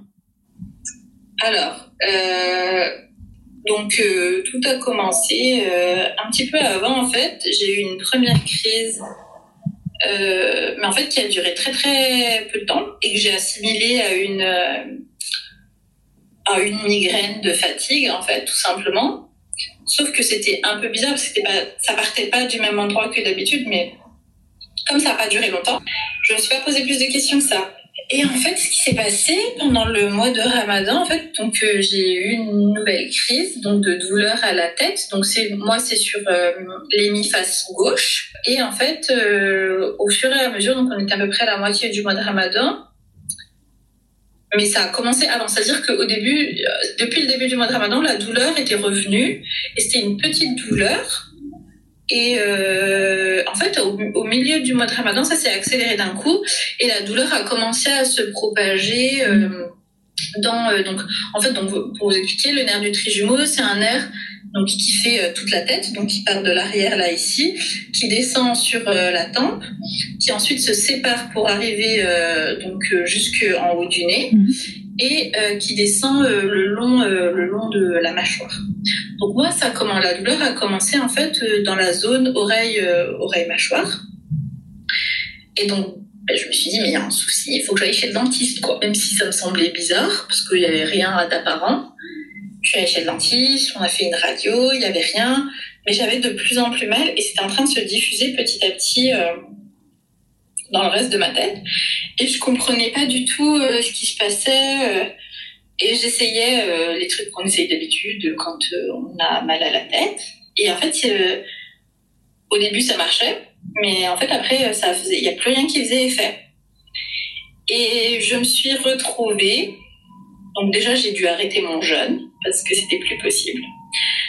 Euh, et en fait, à partir de là, j'ai commencé à aller aux urgences parce que je me retrouvais avec des douleurs de niveau 7, euh, voire 10 à la fin, euh, dans toute la moitié de la tête, donc c'est-à-dire de l'arrière, de l'avant, partout, enfin tout, tout mon côté gauche, et ça se traduit par des chocs électriques oh euh, à différents moments de la journée. Et le truc, c'est que quand il y en a trop souvent de ces chocs électriques, en fait, ça, ça se transforme en douleur continue. C'est-à-dire qu'on passe d'une douleur euh, ponctuelle, donc de choc, à une douleur permanente. Donc je pouvais plus poser la tête sur l'oreiller, je pouvais plus poser la tête sur quoi que ce soit. Genre euh, mon mari qui venait me faire un bisou, par exemple, c'était une torture. Mmh, oh là là. Expliquer le degré de de douleur. Donc, on est allé plein de fois aux urgences. Et donc, forcément, ben, oui, il fallait voir un neurologue, mais les neurologues, il n'y a pas de disponibilité avant janvier 2023. T'as le temps de mourir, quoi. mourir ça Et puis, euh, première fois, on me dit euh, tout simplement euh, d'aller voir un, un auréologue. Euh, ben en fait, euh, non. Il me dit que lui, il peut rien faire, qu'il faut que je vois un neurologue. Euh, et voilà. Et je fais des allers-retours, en fait, toutes les nuits, parce que mes, mes plus grosses crises insupportables, c'est surtout la nuit. Euh, et en tout, je vais devoir aller cinq fois aux urgences en quasiment euh, deux semaines. Euh, sachant qu'il y a eu des rendez-vous chez mon médecin généraliste et tout entre quand même, qui m'a fait une lettre pour que je puisse voir un neurologue hors hôpital, je veux mhm. dire. Et, euh, et, euh, et, donc voilà, et mes journées, c'est euh, chercher, chercher un neurologue, survivre à la douleur et survivre à mes nuits surtout. Et, et tout ça, en fait, à chaque fois que je vais aux urgences, donc ben, j'ai toujours pas vu de spécialiste, alors qu'ils ont à Marseille, il y a le centre antidouleur, quand même l'un des plus gros. Oui, c'est vrai. Mm. De référence. Mais en fait, non, ils m'en ont toujours pas envoyé un. Et euh, c'est que euh, la cinquième fois, la quatrième fois, pardon, j'y vais, ils me font... Euh, en fait, là, on est au niveau de douleur 10. Mmh. et donc, niveau de douleur 10, pour vous donner un exemple, c'est en fait comme si on vous amputait sans anesthésie un membre. Ah, c'est horrible. Mmh. C'est horrible. Mmh. Donc, j'ai ce type de douleur-là et dans la tête. Et j'ai pas dormi depuis deux semaines. Et euh, enfin, je suis vraiment euh, au bout du rouleau, quoi. Donc euh, finalement, j'ai quand même, enfin ils m'ont quand même fait un, IRM. Donc alhamdoulilah, il n'y avait pas de ni de tumeur ni de cancer. Mmh. Ça aurait pu le, niveau où on est arrivé. Et euh, le neuro, il y a un neurologue du coup de l'hôpital qui me donne un rendez-vous, mais deux semaines plus tard. Quoi. C'est le, on est passé de janvier à dans deux semaines. Mais non, c'est ça. Mais j'ai toujours pas vu personne, quoi. Il me fait un diagnostic à distance, mais j'ai toujours pas vu qui que ce soit. Et finalement, en fait, euh, la cinquième fois, euh, il y a euh, une interne qui passe par là, qui vient voir une personne âgée qui est dans la même chambre que moi, qui a fait un AVC. Et là, en fait, elle me fait un diagnostic et on décide de me mettre sous morphine pour que je puisse supporter le temps d'avoir le rendez-vous avec le neurologue. Voilà. Et donc, évidemment, tout ce que j'avais prévu comme travail pendant, euh, pendant toute cette période, parce que sachant que même après, quand j'étais sous morphine, mm. en fait, j'étais pas en capacité de faire quoi que ce soit, c'est-à-dire que j'avais plus la douleur, mais en fait, j'avais plus de corps. J'avais mm. plus de corps, j'avais plus de cerveau, j'avais plus rien. Donc, ça m'a fait une espèce de grosse remise en question euh, pendant, bah, tu sais, toute, toute mon absence là qui a quand même duré presque deux mois, si je dis pas de bêtises, les réseaux. Euh, de, en fait, euh, qu'est-ce que ça veut dire, tu vois, d'être là en permanence sur les réseaux sociaux, de poster, euh, ben, quand en fait ta santé ça va pas, que tu n'arrives même pas à travailler sur les trucs, genre, j'avais dit je fais une pause des réseaux pour me concentrer sur mes projets. Mm. En fait, finalement, je, ma santé elle a lâché à ce moment-là, tu vois. Et j'ai pas pu, j'ai pas pu avancer sur mes projets. Et j'ai pas avancé sur mes réseaux non plus. Et mes réseaux, c'est ce qui me permet d'avoir des contrats. En tout cas, pour l'instant. C'est comme ça que, que, que, que ça fonctionne. Et l'un dans l'autre et tout, ça m'a fait une énorme remise en question. C'est pour ça que je pensais que c'était important euh, d'en parler de manière publique, mm. parce qu'il y a beaucoup, euh, beaucoup de personnes, beaucoup d'artistes qui sont dans mon cas, et qui s'appuie euh, sur les réseaux sociaux pour justement ben, avoir du travail, comme on l'a dit avant. Quand t'as pas d'agent, euh, il y a quand même, enfin voilà. Même avec un agent, c'est toujours un peu précaire, mais c'est encore plus précaire quand tu es tout seul mm. face à tous ces métiers que tu dois jongler. Et euh, en fait, les gens, ils s'imaginent pas. Les gens, dans leur tête, je passe mes journées à faire des dessins mm. et des projets cool et à sortir des livres. Et, euh, et genre, c'est génial. Et j'ai ma best life. Mais en fait, c'est pas comme ça. oui, il y a ça. C'est cool. Et je suis très contente et tout de ma décision de d'avoir quitté tout mon salariat même s'il y a des problématiques dont on a parlé, comme la tokenisation et le racisme, en fait, enfin, je veux dire, euh, enfin, c'est pas parce que tu changes de métier que ça y est, tu travailles entre guillemets de chez toi, t'as plus, euh, t'as plus affaire à tout ça, c'est faux. Mais euh, tout s'est décalé, si tu veux.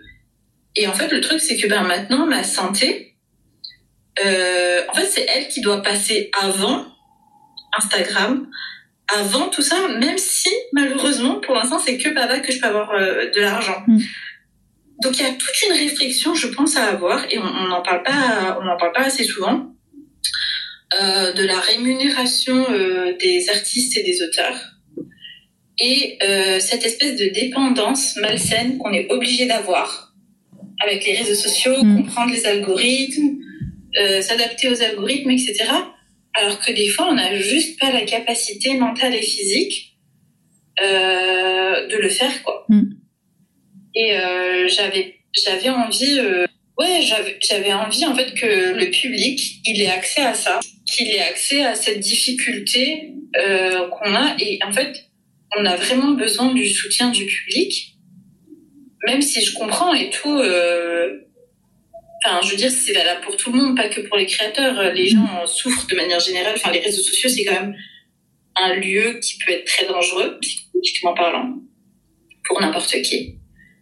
Donc, je comprends, tu vois, que les gens, ils sont pas tout le temps là à nous suivre et à porter nos projets 100% euh, du temps. Mais en même temps, pour l'instant, on n'a pas d'autre alternative. Donc, l'idée, c'était d'engager une discussion, euh, d'engager une discussion euh, sur le sujet, et, euh, et aussi peut-être d'amorcer pour moi une nouvelle stratégie. Je ne sais pas encore à quoi est-ce qu'elle va ressembler exactement, mais de me dire que, ok, euh, je pose ça là. Maintenant, il va falloir commencer une nouvelle stratégie mm. euh, pour à la fois ben cette maladie, si tu veux, que j'ai, c'est pas une maladie euh, en permanence. C'est-à-dire que hors crise, je vis euh, normalement. Mais pendant les crises, je ne vis pas. Et la crise peut durer une demi-journée, un jour, un mois. Là, ça a duré un mois, par exemple. Pendant un mmh. mois, j'étais en crise. Euh... Et, euh... en fait, voilà quoi. Mmh. Il faut que il faut que je, je crée une nouvelle stratégie euh, pour moi, pour mon métier, pour mes métiers et euh, pour, euh, pour pouvoir continuer à avancer sereinement et pas être dans la crainte des réseaux sociaux. Mm. Mais c'est vrai, c'est aussi des échanges qu'on a souvent sur le rapport aux réseaux sociaux qui, en, fait, c'est même vraiment compliqué quand, quand tu en vis, quand c'est la, la source aussi de tes revenus, dépend de ça parce que du coup, tu es contraint à, à publier euh, régulièrement, à suivre voilà les jeux des algorithmes qui sont juste euh, euh, bah, impossibles à suivre parce que ça change constamment. Et, euh, et aussi, c'est vrai que ces dernières années, maintenant, enfin, les artistes ils sont devenus artistes entrepreneurs. C'est-à-dire que oui, comme tu disais, on gère tout. En fait, t'as plusieurs casquettes. Tu fais, t'as la partie créative, t'as la partie de conception, le brainstorming, euh, t'as la partie voilà communication, promotion, recherche de partenariat. En fait, tu dois vraiment tout gérer. Et en fait, c'est très difficile de trouver l'équilibre entre euh, justement se, se, focaliser sur la partie euh, purement créative et euh, aussi bah il faut aussi diffuser, il faut promouvoir ton art parce que sinon bah il se passe rien. Parce que c'est t'es obligé de te connecter aux autres en fait pour aussi pour faire vivre ton art. Et moi maintenant j'essaie de, de le prendre comme toi avec beaucoup plus de recul quand j'ai compris qu'en fait c'était une lutte sans fin avec les fonctionnalités qui se développaient aussi au fur et à mesure sur les, plateformes, si tu les utilises pas, je pense à Instagram par exemple, bah t'es pénalisé. Donc en fait c'est c'est vraiment tu donc tu peux avoir 500 000 abonnés. En fait si tu suis pas ce que l'algorithme veut, tu tu n'apparais pas, tu n'es pas visible. Et, euh, et vraiment j'ai fait le choix de plus être dépendante de de ces algorithmes là et de d'envisager justement de créer des plateformes où j'ai le contrôle, notamment en développant une, une liste email euh, ou en développant un, un site internet où vraiment là tu peux avoir le contrôle surtout, parce que c'est ce qui nous manque cruellement dans, sur tous ces réseaux sociaux en fait. En fait, si tu veux, je pense que il y, y, y a, plusieurs manières de créer ces nouvelles stratégies, comme tu dis, soit avec une liste de mails, soit avec un site internet, où il y a des personnes qui utilisent leur blog, mm. ou euh, il y a d'autres plateformes, par exemple, comme Tipeee ou comme euh, Oui, c'est vrai. Patreon aussi. Patreon, ouais, vrai. Euh, qui permettent euh, aux personnes en fait donc euh, de d'avoir contre des modiques sommes par mois, euh, d'avoir accès à du contenu sans qu'il y ait de la publicité, sans qu'il y ait des suggestions parasites. parce que ça en fait moi apparemment je le vois. Moi-même, je suis fatiguée d'utiliser Instagram. Quand j'ouvre Instagram, en fait, je scrolle plus pour regarder parce qu'en fait, je sais que je vais pas voir ce que les gens que je suis font. Mm. En fait, je vais directement aller voir dans la story des personnes que je suis, est-ce qu'elles ont sorti quelque chose? Parce que du coup, je sais qu'elles vont le mettre en story. Et c'est tout en fait. Mm. Et je, je, je scrolle plus parce qu'en fait, il y a trop de contenu parasite, il y a trop de publicité et j'y arrive pas. Et pourtant, moi, je suis arrivée après la bataille. C'est-à-dire que moi, j'ai pas connu l'âge d'or d'Instagram Mm. euh, où les gens avaient des croissances euh, fulgurantes et tout. Moi, j'ai mis deux ans quand même à avoir 5000 personnes euh, qui, qui me suivent et tout. Ça a été assez long. Euh, ça m'a demandé de créer un certain type de contenu Mm. euh, qui, est, qui est venu assez naturellement, mais quand même. Euh, et euh, moi aujourd'hui, c'est pas une plateforme pour l'instant, en tout cas, sur laquelle je, je retrouve euh, du plaisir. Mm. Et voilà, et, et les épisodes de harcèlement raciste et islamophobe n'ont pas aidé non plus. Donc, je pense que voilà, moi, je, je- tu vois, je pense que je suis peut-être un peu moins avancée dans ma stratégie parce qu'en fait, en ce moment, je suis en plein processus de création et Mm. tout euh, et de recherche de bourse. Euh, donc, euh, j'ai pas encore la tête à 100%, tu vois, à, Mm. à mettre en place ça. Mais je sais que à partir de septembre, euh, il faut que je lance euh, une nouvelle manière euh, de partager euh, ce que je crée. Et euh, soit ça va passer, je sais pas, il y a plein de trucs que j'explore, mais je sais, je, je sais pas en quelle, encore laquelle des, des solutions euh, je vais prendre. Mais il y aurait un truc euh, très bête aussi, c'est-à-dire euh, poster pour poster, Mm. tu vois, euh, sans réfléchir. Et, euh, et vraiment, genre, tant pis, genre, réutiliser à max des croquis, des dessins, des trucs que j'ai déjà produits, tant Mm. pis et tout. Et genre, juste pour continuer à être visible dans l'algorithme et de temps en temps, genre, drop les projets quand ils sont sortis. Il y aurait un truc de, c'est-à-dire, en fait, ne plus rien faire, sauf quand je sors quelque chose. Et là, il peut y avoir des, stra- des stratégies à mettre en place avec d'autres créatrices qui sont des amis aussi. De ben, ok, euh, de se mettre d'accord, de s'envoyer des WhatsApp, ok, ben, voilà, je vais sortir tel projet. Ben, on est 10 personnes, on promeut à mort le projet de la personne, tu vois, qui sort en ce moment son projet. Et même si elle n'a pas posté pendant des mois, forcément, ça va la visibiliser. Et t'as encore, bah, comme tu dis, de, des, sortir de Instagram complètement et euh, se mettre, euh, se mettre ailleurs, quoi. C'est important ce que tu disais sur le, le, le rôle en fait du soutien des personnes qui te suivent, enfin les personnes qui nous suivent en tant qu'artistes sur les réseaux sociaux, c'est vrai euh, parce que quand on en discutait hier, tu parlais tu vois des types de posts que tu as identifiés après deux ans du coup passés sur la plateforme Instagram, ce qui marchait bien, ce qui marchait pas trop bien. Et en fait, c'est vrai que quand tu regardes ce qui marche bien, notamment tu avais cité euh, les posts euh, que tu appelles drama et je trouve que le terme il est, il est trop bien choisi. Euh, en fait, où tu dénonces par exemple soit des injustices qui te sont arrivées, soit tu euh, tu, euh, tu, tu, poses, tu poses des questions par rapport au, milieu de l'édition, tu as par exemple le manque de représentation euh, ou, des, ou des histoires problématiques euh, qui sont arrivées. Et euh, je pensais euh, notamment euh, au, à ce qui est arrivé avec la publication du livre euh, L'amour de A à Z, donc euh, de l'autrice canadienne euh, S.K. Ali. Et en fait, ce qui est fou, c'est que toi, tu vois, tu as parlé justement du, du, débat autour de la traduction française de ce livre qui est un best-seller, un carton à l'international, en tout cas dans, dans le monde anglo-saxon. Et euh, tu le fais pour sensibiliser, tu vois, pour euh, voilà apporter de la hauteur, de la, réflexion sur les sujets. Mais le fait que tu vois, ça suscite aussi autant de, que ça suscite peut-être plus d'intérêt, tu vois, que d'autres postes où t'es un peu plus dans la création, comme tu disais. Toi, comment tu navigues par rapport à ça Et est-ce que tu peux aussi euh, peut-être nous rappeler l'histoire, en fait, ce qui s'est passé par rapport à la traduction de ce livre de l'autrice Eska Ali? Alors, du coup, moi, en fait, depuis que je suis sur Instagram, j'ai vraiment euh, alterné avec majoritairement des posts de créativité pure et de temps en temps un post, soit en lien avec l'actualité, soit en lien avec une injustice, euh, soit euh, en lien avec comme, une injustice soit publique, soit personnelle. Et clairement, je vois une différence, surtout là maintenant que les algorithmes ont changé et que les reels sont euh, son roi. Exactement. En fait, euh, c'est ce qui marche le mieux parce que c'est ce qui est partageable. Euh, les gens, ils veulent des œuvres partageables et euh, j'en sais rien moi. une scène avec des personnages dans un univers de fantasy, si c'est pas en lien avec un livre qui est publié avec un produit, donc un livre, un, un jeu vidéo, etc., euh, ça va pas être aussi partageable que euh, ces fameux post-dramas. Et je vais pas mentir, moi, euh, quand on m'a proposé Musulmane du Monde, c'est parce que j'ai eu un post-drama, le fameux post des Césars 2020, qui a propulsé mon nom partout puisque j'étais la première illustratrice à représenter Aïssa Maïga et pas juste Adèle Naël. Et du coup, euh, jusqu'à aujourd'hui, je crois que c'est mon post qui a le plus marché euh, de toute, euh, de toute ma carrière d'Instagram, tu vois. Et en fait, c'est très problématique. Parce que euh, les artistes, ils peuvent s'imaginer un espèce de jugement de valeur de leur art. C'est-à-dire que euh, ben, quand je fais des trucs perso, c'est pas aussi bien que quand euh, je traduis en images euh, des, injustices, etc.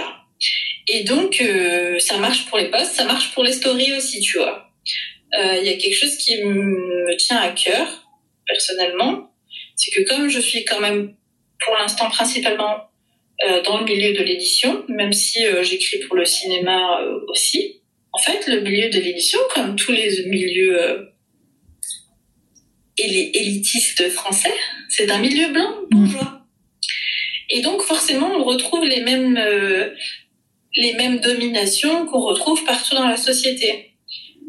Et il y a un grave problème français, avant de rebondir sur euh, l'amour de A à Z, euh, il y a un grave problème français, c'est le problème des traductions, puisque donc déjà les maisons d'édition françaises ne veulent pas euh, éditer des auteurs racisés, des auteurs autoristes racisés ou minorisés, hein, pas que les minorités euh, raciales, mais les minorités de genre, les minorités sexuelles, etc. Et donc, par contre, quand il y a des best-sellers, là, il y a du monde pour traduire. Mm. Cependant, cependant, comment c'est fait? Donc, quand on, on apporte une œuvre, il y a plusieurs choix qui s'offrent à nous. Il y a plusieurs problématiques. Première problématique, le titre. Euh, on a remarqué que quand il y a des livres avec des problématiques, euh, on va dire des problématiques raciales ou que les personnages principaux sont racisés, il y a souvent beaucoup de problèmes par rapport à la traduction du titre. Déjà, ça c'est le premier problème. Le deuxième problème, c'est la couverture, parce que la plupart du temps, donc, ce sont des romans. On traduit peu euh, de BD de l'étranger, on traduit souvent, on traduit beaucoup plus de, de romans, c'est plus facile à faire. Et c'est plus facile aussi à importer, entre guillemets, surtout qu'on traduit des best-sellers. Et euh, il y a un gros problème au niveau des couvertures euh, des traductions françaises, puisque systématiquement, les personnages sont blanchis, euh, s'ils ont une appartenance religieuse visible, celle-ci est invisibilisée. S'il y a des problématiques spécifiques liées au racisme dans euh, la quatrième de couverture, souvent c'est évincé du résumé. Et en plus de ça, il y a tout ce truc. Je sais pas pourquoi les Français on aime ça ou pourquoi les maisons d'édition françaises font ça. La francisation de certains termes. Certains termes, par exemple, comme le N-word, ou alors comme euh, le nom du prophète euh, Mohammed. Euh, et donc, là, on retombe sur l'amour de A à Z, où il y a eu... Donc, le problème, c'était pas dans le titre, c'était pas dans la couverture, parce que justement, l'autrice avait connaissait les problématiques françaises et avait bien insisté pour que ce soit la couverture originale qui soit conservée, ce qui est assez rare, hein, il faut le noter. Mais il y a eu tout un tas d'écueils euh, de traduction et des choses très graves parce que c'était un livre en plus qui est très attendu ben, d'abord par la communauté concernée, c'est-à-dire la communauté musulmane et racisée euh, de France, puisque c'est le genre de livre qui ne s'édite pas en France euh, de manière générale. Donc, parce que c'est une, c'est une, c'est une robe, c'est une rom comme l'histoire, tu peux, tu peux le, ouais, tu peux la raconter, ouais, c'est ça. Euh, c'est inespéré en France. Donc euh, la communauté euh, de Bookstagram musulmans ou pas d'ailleurs, étaient hyper au taquet. Les gens ont vraiment fait un travail de communication incroyable en amont dès qu'ils ont su qui était la maison d'édition qui allait traduire Love from A to Z. Et là, la déception de voir des choses très graves dans la traduction et celle que je citerai parce que c'est la plus facile à comprendre, c'est l'utilisation du mot Mahomet au lieu euh, de Mohamed euh, pour euh, parler du prophète. salut sur lui. Et donc, ça c'est très problématique parce que c'est un terme donc connoté islam, donc c'est un terme islamophobe et raciste qui a été utilisé mm. Pour dégrader les personnes de confession musulmane dans les diverses colonies de la France et euh, ça se retrouve dans un livre de rom-com. Ça veut dire qu'il y a un travail qui n'a pas été fait et que, en fait, il y a toujours cette problématique dans la maison d'édition française, c'est ok, vous nous traduisez des livres que techniquement, genre, c'est censé nous plaire, mais vous faites pas le travail correctement. Comment un livre il se vend par sa couverture, même s'il a eu de la notoriété. Donc, s'il a eu de la, encore plus, s'il a eu de la notoriété à l'étranger, la première chose, c'est que les gens ils connaissent la couverture d'origine. Déjà, si la couverture d'origine, elle n'est pas à la hauteur, c'est mort. Si en plus, il y a des problèmes de traduction très graves, euh, comme euh, par exemple euh, des traductions de N-word ou des traductions avec des termes colonialistes à la place des bons termes, parce que évidemment, on n'a pas fait appel aux concernés, que ce soit pour ces fameuses couvertures qui sont dessinées par des illustrateurs, je sais pas d'où ils sortent, mais franchement, je ou des graphistes, je sais pas d'où ils sortent, franchement, mais c'est sûr qu'ils font pas partie de la communauté concernée. Mm. Et pareil pour les traductrices. Et en fait, euh, évidemment que ça se vend mal. Et là, par exemple, euh, donc la maison d'édition a bien réagi puisque ils ont envoyé au pilon tous les livres qui comportaient les erreurs et ils ont sorti euh, une nouvelle version corrigée ce qui est une attitude extrêmement rare euh, dans le monde de l'édition française. Mais de toute façon, ce livre n'aurait plus été promu par la communauté de bookstagrammeurs, musulmans ou racisés d'ailleurs, parce qu'il y a souvent euh, quand même les, je dire, les différentes communautés euh, s'entraident et euh, se soutiennent sur ces sujets-là, parce qu'on sait que voilà, là dans le cas de l'amour de A à Z, c'était un problème sur l'islamophobie. Il y a des fois où c'est un problème sur de l'asiophobie, etc., etc., tu vois. Donc on sait que c'est pour tout le monde, on est tous logés à la même enseigne. Mais du coup, forcément que les gens ensuite, ils ont boycott et qui vont se rabattre sur la VO, qui vont faire importer la VO en France. Qui a envie de lire un livre qui trash ou, qui te représente mal ou qui ou qui te qui te décrit d'une manière dégradante mm. tu vois? Et en plus ça ouvre un vrai débat aussi sur le le manque de de bah justement de personnes euh, issues des minorités dans le milieu de la traduction même pas qu'à l'échelle de la France, c'est en Europe, parce que du coup, je lisais des articles sur le sujet. Et euh, il s'était passé la même chose avec la traduction du, du poème euh, que la que l'autrice et poétesse américaine Amanda Gorman, elle avait euh, elle avait récité à l'investiture pardon de Joe Biden en en 2021. Et euh, en fait, euh, il y a eu plein de débats, euh, notamment en Espagne, aux Pays-Bas, sur le choix de, de, des traducteurs. Donc en Espagne, c'était un homme blanc qui avait, en fait, il avait carrément écrit toute la, toute la traduction. Et au final, il, il, a eu un refus en fait de la traduction de la part euh, je ne sais pas si c'était les éditeurs euh, euh américains ou l'agent de, de l'autrice justement de ce poème-là. Et euh, pareil, au, aux Pays-Bas, ils voulaient mettre une, une traductrice blanche et qui au final, bah, là, elle sous la pression, elle finalement, elle s'est retirée du projet de traduction. Et je sais que je crois qu'en France, il y avait des débats aussi sur qui allait traduire. Tu vois, au final, ils ont pris la, la, chanteuse du coup de Yakuza, mais je suis sûre que c'était pas le choix de départ. Tu vois, c'est obligé qu'ils ont vu les débats en Europe, ils se sont dit bon, vas-y, on veut pas être dans la sauce, donc on va on va essayer de prendre quelqu'un qui, euh, qui est une personne concernée. Et euh, quelque chose que je trouve affolant, c'était euh, en fait le, le, le, fait que certaines personnes taxent la remise en question justement du choix des traducteurs par du communautarisme, comme c'est souvent le cas de toute façon dès qu'on dès qu'on veut prendre en compte en fait l'avis des personnes concernées ou en tout cas des personnes qui ont vécu une des expériences euh, bah, des expériences qui sont importantes à prendre en compte en tout cas dans la traduction des des œuvres et et je trouvais ça vraiment aberrant parce qu'en fait tu vois, tu vas pas écrire sur une personne sourde si t'es pas sourd, sans aller à un moment ou un autre consulter des personnes qui sont sourdes pour décrire leurs expériences, sans sans euh, avoir genre zéro euh, enfin comment dire stéréotype ou sans commettre zéro erreur et que ce soit euh, en fait le plus proche possible que ça se rapproche le plus possible de, de, des expériences des vécus des personnes c'est c'est juste impossible en fait à réaliser si t'es pas concerné. Et je trouve que c'est hum, franchement c'est une vraie problématique sur en fait le fait de de faire appel aux personnes concernées tout simplement en fait pour bah, bah, pour traduire, pour euh, faire entendre euh, aussi euh, nos voix et se rapprocher le plus possible de, de la réalité et, et de comment dire et d'avoir de la crédibilité en fait. Mais tu vois, c'est hyper intéressant parce que tu as dit euh, que potentiellement c'était son agent qui avait refusé, tu vois. Mais tu te rends compte, ça veut dire que ça, ça protège l'autrice, ça crée un intermédiaire, elle a pas à gérer, tu vois. C'est vrai. Euh, c'est juste pour revenir et tout là-dessus parce que je trouve ça hyper intéressant. Et du coup, elle n'a pas à elle se prendre. Euh, déjà, elle entend parler de ça et c'est mm. très problématique. Et en tant qu'autrice noire, ça devait être dévastateur de savoir que c'est des personnes blanches qui ont traduit et qui ont en plus traduit n'importe comment. Mm.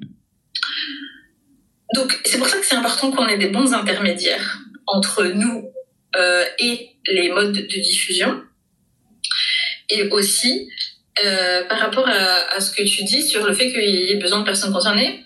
Mais d'ailleurs, c'est pareil, en fait, euh, pour toutes les personnes minorisées, en fait, aujourd'hui, en fait, la place, enfin, les, créateurs, les créateurs blancs ont tellement euh, de visibilité et de place, euh, de droit à la parole qui nous est retiré à nous, personnes minorisées, euh, minorisées racialement, minorisées de genre, minorisées euh, par rapport à un handicap, par exemple, comme là tu parlais des personnes sourdes, que en fait, nous, on est là et on doit se battre, et en plus on nous taxe de communautarisme, mm.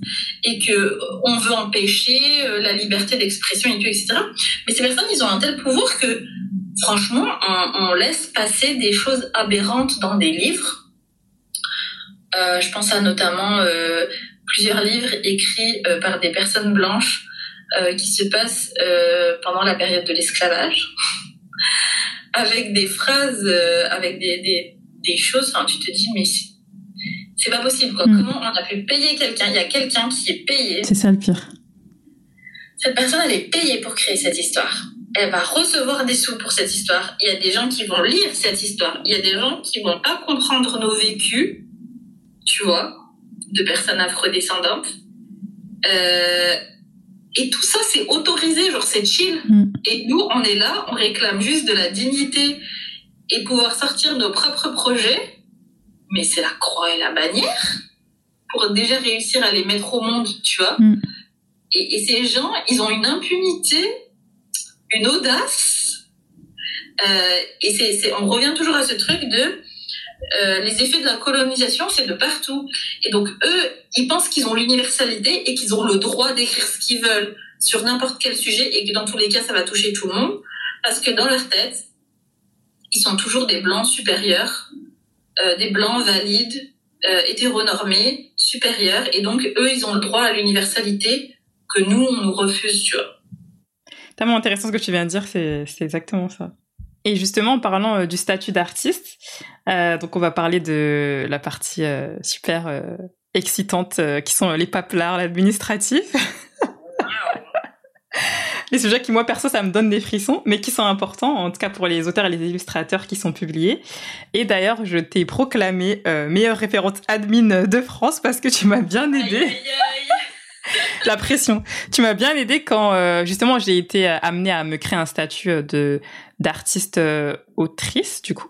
Euh, comme j'ai pour contextualiser donc j'ai hum, été publiée euh, cette année euh, aux éditions Rajo suite à un concours d'écriture dont j'ai participé l'année dernière qui a été proposé donc par l'association d'IVK qui œuvre pour plus de diversité dans les œuvres culturelles françaises et donc euh, la maison d'édition Rajo, soutenue par trois ambassadrices, donc Aya Sissoko, Grassley et, euh, euh, Jennifer Padjemi, donc avec deux autres lauréates qui viennent de France et de Belgique. On a, on a eu la chance d'être publiés cette année, c'est le titre du recueil, donc c'est nos identités, celles qu'on nous impose, celles qu'on cache. donc superbe opportunité, superbe aventure, tout ça, tout ça. Après, il y a l'administratif qui commence à arriver.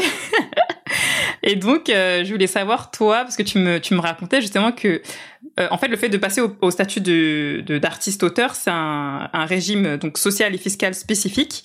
Et euh, on peut, si on connaît pas, en tout cas, se retrouver dans certaines galères. Est-ce que toi, tu peux nous en dire un peu plus? Tout à fait.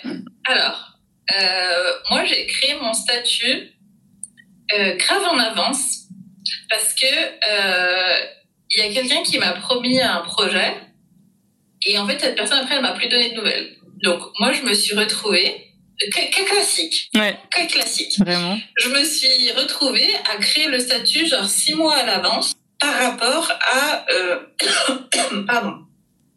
Six mois à l'avance par rapport à mon premier vrai contrat qui a été musulmane du monde. Et donc, pendant ces six mois, même si, euh, donc à ce moment-là, je touchais plus euh, mon chômage, enfin une en partie, mais on reviendra là-dessus plus tard. Je touchais plus mon enfin, pendant quelques mois, j'ai pas touché mon chômage, j'avais ce nouveau statut et j'avais zéro revenu. D'accord? Sauf que donc moi j'ai annoncé évidemment donc quand tu changes de statut, faut annoncer à la CAF, à la CPAM, faut t'inscrire à l'URSSAF Limousin. Tous les trucs relous. voilà, donc tu dois l'annoncer à la terre entière, bref, donc tu l'annonces Sauf que ce qui s'est passé, c'est que la CAF, ils n'ont pas pris en compte euh, tout de suite ma déclaration. Et donc, j'ai continué à percevoir euh, donc euh, des aides quand mon chômage s'est fini, donc du RSA. Et ça changeait, enfin, et ça changeait nos, nos APL aussi. Enfin, sauf qu'en fait, il faut savoir que quand on est une entreprise individuelle, c'est le terme juridique, les calculs pour les aides euh, ne sont pas du tout calculés de la même manière, qu'on soit une personne sans activité ou qu'on soit une personne avec un statut, même si on n'a pas d'activité. Et donc, là, si eux, ils font pas leur taf rapidement, tu te retrouves avec des dettes, avec de l'argent euh, qu'ils t'ont donné et qu'ensuite ils ils te demandent de rembourser parce que ton statut a changé et que les calculs ne sont plus bons. Et qu'en fait, euh, même si tu n'as rien gagné, ça change tout. Donc toutes ces petites subtilités, tu vois, de démarrage, que en fait tu t'en rends pas compte au démarrage, tu te rends compte euh, six mois plus tard quand déjà euh, es déjà en plein dedans et que et que tu comprends pas pourquoi et que tu fais mille rendez-vous avec eux en disant mais je vous ai dit nanani nanana mais en fait ça marche pas comme ça. Hmm. Donc, euh, disons que cette première expérience euh, traumatisante, euh, donc déjà surtout, ne créez jamais vos statuts tant que vous n'êtes pas assuré d'un contrat. C'est mon premier conseil. Pour pas que si vous êtes sans activité, ça vous chamboule tous vos revenus. Parce que voilà, moi je sais, enfin moi j'ai pas de, moi personnellement j'ai pas de problème à parler de, de précarité, à parler d'argent et tout. Je pense que au contraire, en France, on est très tabou sur tous ces sujets-là. Euh, il y aurait vraiment besoin que la parole se libère. Complètement. Euh, et euh, voilà, moi j'en ai fait l'expérience. Je souhaite à personne d'avoir eu à rembourser 1000 euros à la CAF parce que eux ils se sont foirés. Ça, le pire, c'est qu'en plus, tu paies les erreurs de, de l'administration qui fait pas son travail, quoi. Tout à fait. Tu payes les erreurs de l'administration qui ne fait pas son travail. Et euh, surtout, en fait, après, ça, ça, te crée une charge mentale de dingue. Euh, alors qu'en fait, t'es censé, t'es déjà dans ton travail créatif, tu vois. Ça. Mais tu dois penser à tel truc, tel machin. L'autre chose qu'il faut savoir, bon, je, on continue hein, sur la cave, je suis lancée, euh, c'est que euh, avec ce nouveau statut, en fait, si vous avez un partenaire, un ou une partenaire, euh, c'est que en fait, ce statut, il va définir la, à la vitesse à laquelle euh, vos revenus sont pris en compte par la CAF Et même si votre conjoint ou conjointe est salarié ou enfin peu importe, un statut entre guillemets facilement identifiable, vous serez toujours considéré comme un statut euh, à part. Et donc ça s'applique au couple. Et donc ça s'applique aux deux et en fait ça ralentit c'est un statut qui ralentit énormément toutes les démarches administratives que ce soit euh, les demandes pour les aides sociales que ce soit les demandes euh, par rapport euh, et par rapport euh, aux comment dire aux indemnités maladie, aux indemnités congé maternité, il y a très peu de cas hein, où ça se passe comme une lettre à la poste et on vous donne ce qui vous est dû du premier coup euh, instantanément. Voilà, donc ça il faut le savoir. Mm. il faut être préparé à, il faut être préparé à, à ça. Même si vous faites tout bien, ça risque de foirer à un moment donné ou à un autre. Mais c'est des vrais sujets hein, parce que ouais, c'est comme tu disais en plus déjà que tu es là en train d'essayer de voilà de bah, de survivre en tout cas parce que quand on vit pas bah, c'est de la survie que tu fais en fait euh, tu sais, parce que tu en plus les projets créatifs ils peuvent ils peuvent prendre plus ou moins de temps en, fon, en fonction des disciplines dans le dans laquelle tu es en fonction des commandes en fonction des deadlines. Donc tu as déjà tout ça à gérer c'est déjà beaucoup mais en plus tu as l'aspect admin euh, et, la, et, la, précarité du statut parce qu'il faut le dire le statut d'artiste auteur comme tu le disais c'est c'est un statut précaire euh, avec euh, avec euh, voilà des, des, droits qui sont constamment remis en question. Comme tu disais il y a pas de chômage euh, voilà la sécurité sociale elle, elle s'affaiblit euh, elle s'affaiblit bah de d'année en année avec justement la ligue des auteurs je pense en tout cas pour le milieu de bah de l'écriture et des, des, professions liées à à ça que c'est vraiment des droits qui sont qui enfin qu'il faut arracher parce que sinon sinon c'est de plus en plus précaire et en fait ce qui est compliqué ce qui peut être vraiment compliqué c'est aussi de bah, d'arriver à tenir sur la durée. C'est ce qu'on se disait hier, en fait, c'est que ceux qui vont y arriver, c'est ceux qui vont euh, bah, persévérer ou en tout cas avoir des sources de, comme on disait, en fait, tu peux pas être précaire sur tout. C'est-à-dire qu'il faut au moins que tu euh, voilà un, un, une, une, bonne cellule de soutien en tout cas des vraiment des gens qui puissent t'aider t'accompagner que ce soit voilà les proches la famille les amis euh, des soutiens aussi financiers parce qu'en fait tu peux pas non plus rester non-stop euh, bah, sans revenus ou euh, enfin voilà il y a des loyers à payer il y a des charges etc et et que du coup c'est c'est c'est des professions de privilégiés tout simplement parce que en fait, si t'as pas les moyens, tu peux pas, tu peux pas y arriver. Enfin, c'est, ou, en tout cas, tu vas devoir travailler euh, très très fort. Enfin, tu vas devoir travailler très très dur euh, pour pouvoir, euh, pour pouvoir en vivre un jour ou l'autre, en fait. Ben moi, typiquement, tu vois, quand j'ai commencé cette activité, c'est moi dans mon couple qui gérait, parce que comme je disais, tout mon homme il a repris ses études, donc c'est moi qui gérais à ce moment-là et tout les finances avec mes revenus. Et euh, ça a pu être possible parce que même après euh, la fin de ce contrat, euh, j'ai eu un an de chômage et ça m'a permis euh, d'être rassurée entre guillemets. Et c'était un bon chômage. Il faut pas se mentir, pas tout le monde il a un chômage euh, de de plus de 1200 euros. Mmh, ouais, c'est clair. Donc euh, avec mon chômage de plus de 1200 euros et les APL, nous, on est des personnes simples, tu vois, mm. ça nous suffisait. Euh, mon, mon, mari, il avait sa bourse. Et on s'en sortait avec ça, tu vois. Mm. Et ça m'a permis d'être euh, à l'aise euh, et de me sentir en sécurité entre lui, sa conviction que j'étais sur la bonne voie, mm.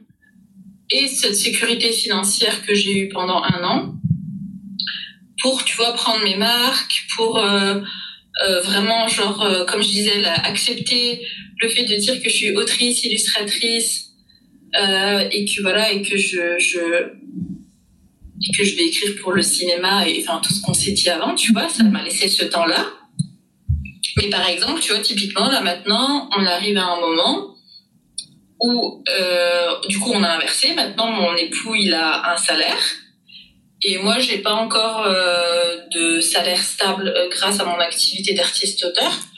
À la fois, je suis rassurée parce que ça y est, là maintenant, il a fini et qu'il a son salaire stable. Mais en même temps, je suis encore dans la comment dire. En fait, à titre personnel, j'ai beaucoup de chance d'avoir son soutien, mm. tu vois, euh, que ce soit moral ou financier. Maintenant, ça vient tout de lui. Et euh, c'est une chance euh, énorme. Et en même temps, moi, j'ai vraiment envie que, au bout de deux ans, tu vois, euh, ça marche. Je sais qu'il y a des gens, ça met beaucoup plus que deux ans et que peut-être que je suis trop pressée et tout ce qu'on veut, mais en fait, j'ai vraiment besoin, j'ai vraiment envie que de sortir un petit peu de cet aspect précaire pour euh, justement, tu vois, par exemple, tout ce que je racontais et tout par rapport à la CAF, moi, j'ai pas envie d'attendre euh, après euh, la CAF et, c'est, et les calculs, euh, et les problèmes de calcul que eux, ils ont, tu vois, genre si on pouvait s'en tirer et plus du tout avoir à, à penser à ça, moi, ça me créerait un soulagement de fou, tu vois. Mm. Et pour ça, ça voudrait dire que régulièrement, j'ai un certain montant je sais pas, que j'arrive à me dégager un SMIC, mm. tu vois, en salaire tous les mois.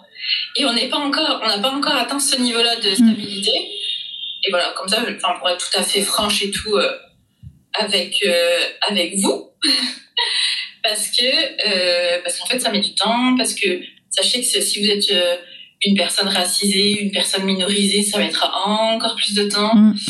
et qu'il y a vraiment un facteur chance dans toute cette histoire. Et ça, il n'y a rien qu'on puisse faire. S'il n'y a pas un minimum de sécurité, comme tu disais, en fait, euh, tu peux pas, sur le long terme, tu peux pas, euh, tu peux pas survivre, quoi. Mm. Mais clairement. Euh, et, justement, même pour revenir justement sur cette, la, difficulté à être créateur aussi aujourd'hui en France, euh, tu me parlais de, de, ouais, des différentes sources de financement, c'est-à-dire euh, euh ça fonctionne beaucoup, en tout cas dans les œuvres culturelles, par euh, les, soit les bourses publiques, soit les bourses privées, ou bien pour ceux qui ont la chance de trouver des partenaires, bah voilà, privés, je sais pas, ça peut être des entreprises ou quoi que ce soit, qui acceptent de financer leur projet, mais quand tu es dans la phase où justement bah, tu euh, fais appel à des bourses pour, euh, bah, pour pouvoir euh, mettre en place, mettre en œuvre un de tes projets, toi justement, tu as, participé pardon, à, à la bourse du Conseil national du livre, c'est ça? Du Centre national du livre. Du Centre, pardon, pas le Conseil. Le Centre national du livre, tu as participé à deux reprises. Et ce qui est intéressant, c'est qu'ils te font des retours donc argumentés. Enfin, ils te font un écrit pour justifier, expliquer en tout cas leur le, refus de, ta candidature, enfin en tout cas de ta sélection. Est-ce que tu peux nous en dire un peu plus sur cette expérience? Est-ce que toi aussi ça t'a montré par rapport à, ce type d'institution qui fonctionne beaucoup par le copinage, beaucoup par le réseau et connaissances? Et comment tu te positionnes par rapport à ça en fait? C'est vraiment... Euh, donc déjà, il faut savoir que j'ai eu la chance de pouvoir demander la bourse parce que j'ai déjà publié Musulmane du Monde et que c'est parce que on a imprimé un certain nombre d'exemplaires de musulmanes du monde que j'ai le droit de demander cette bourse publique. Donc pardon pour les conditions. Donc les conditions c'est d'avoir déjà été publié, mais il faut en plus que le livre se vende. Bien. En fait non, il faut que à l'impression, c'est-à-dire qu'il faut que la maison d'édition elle ait fait un pari que à l'impression dans le contrat il y ait 6000 6000 je crois que ça peut être un peu moins mais moi dans mon cas c'était 6000 impressions. D'accord. Très précis quoi. C'est très précis. Mm. sauf si vous avez une maison d'édition connue, dans ces cas-là, ils ne regardent même pas. Mais moi, par exemple, ils m'ont, comme c'est une maison d'édition indépendante, ils m'ont demandé l'intégralité de mon contrat. Ah oui, carrément. Donc c'est voilà, sachez que voilà, c'est très précis.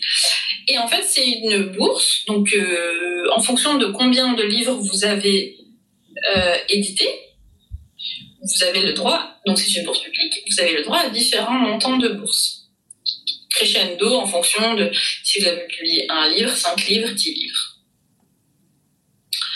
Et donc, ce sont des bourses de création. C'est des bourses qui sont censées vous permettre de lancer un nouveau projet. Donc, c'est une bourse de 5000 euros pour la première création, donc la bourse le palier le plus bas.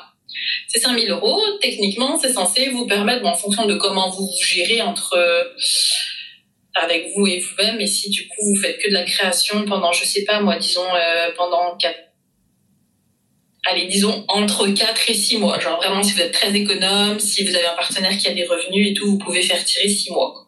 De toute façon, c'est ça en termes de, de comment dire, c'est le temps qu'on vous donne pour finir votre manuscrit ou pour finir ce qu'on considère être un dossier complet de BD, etc. Et ça dans les différentes catégories euh, du livre. Et donc, pour ça, il faut faire un dossier. Il faut envoyer un exemplaire papier, donc un vrai exemplaire de votre œuvre. Il faut envoyer un exemplaire digital, donc en PDF.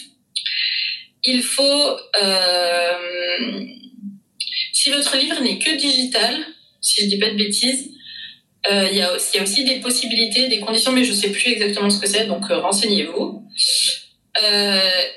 Et ensuite, après ça, ben, vous avez une espèce de plateforme où vous rentrez euh, votre projet pour lequel vous demandez une bourse avec euh, son résumé, euh, une note d'intention, pourquoi est-ce que vous voulez la bourse, enfin, qu'est-ce que ça va...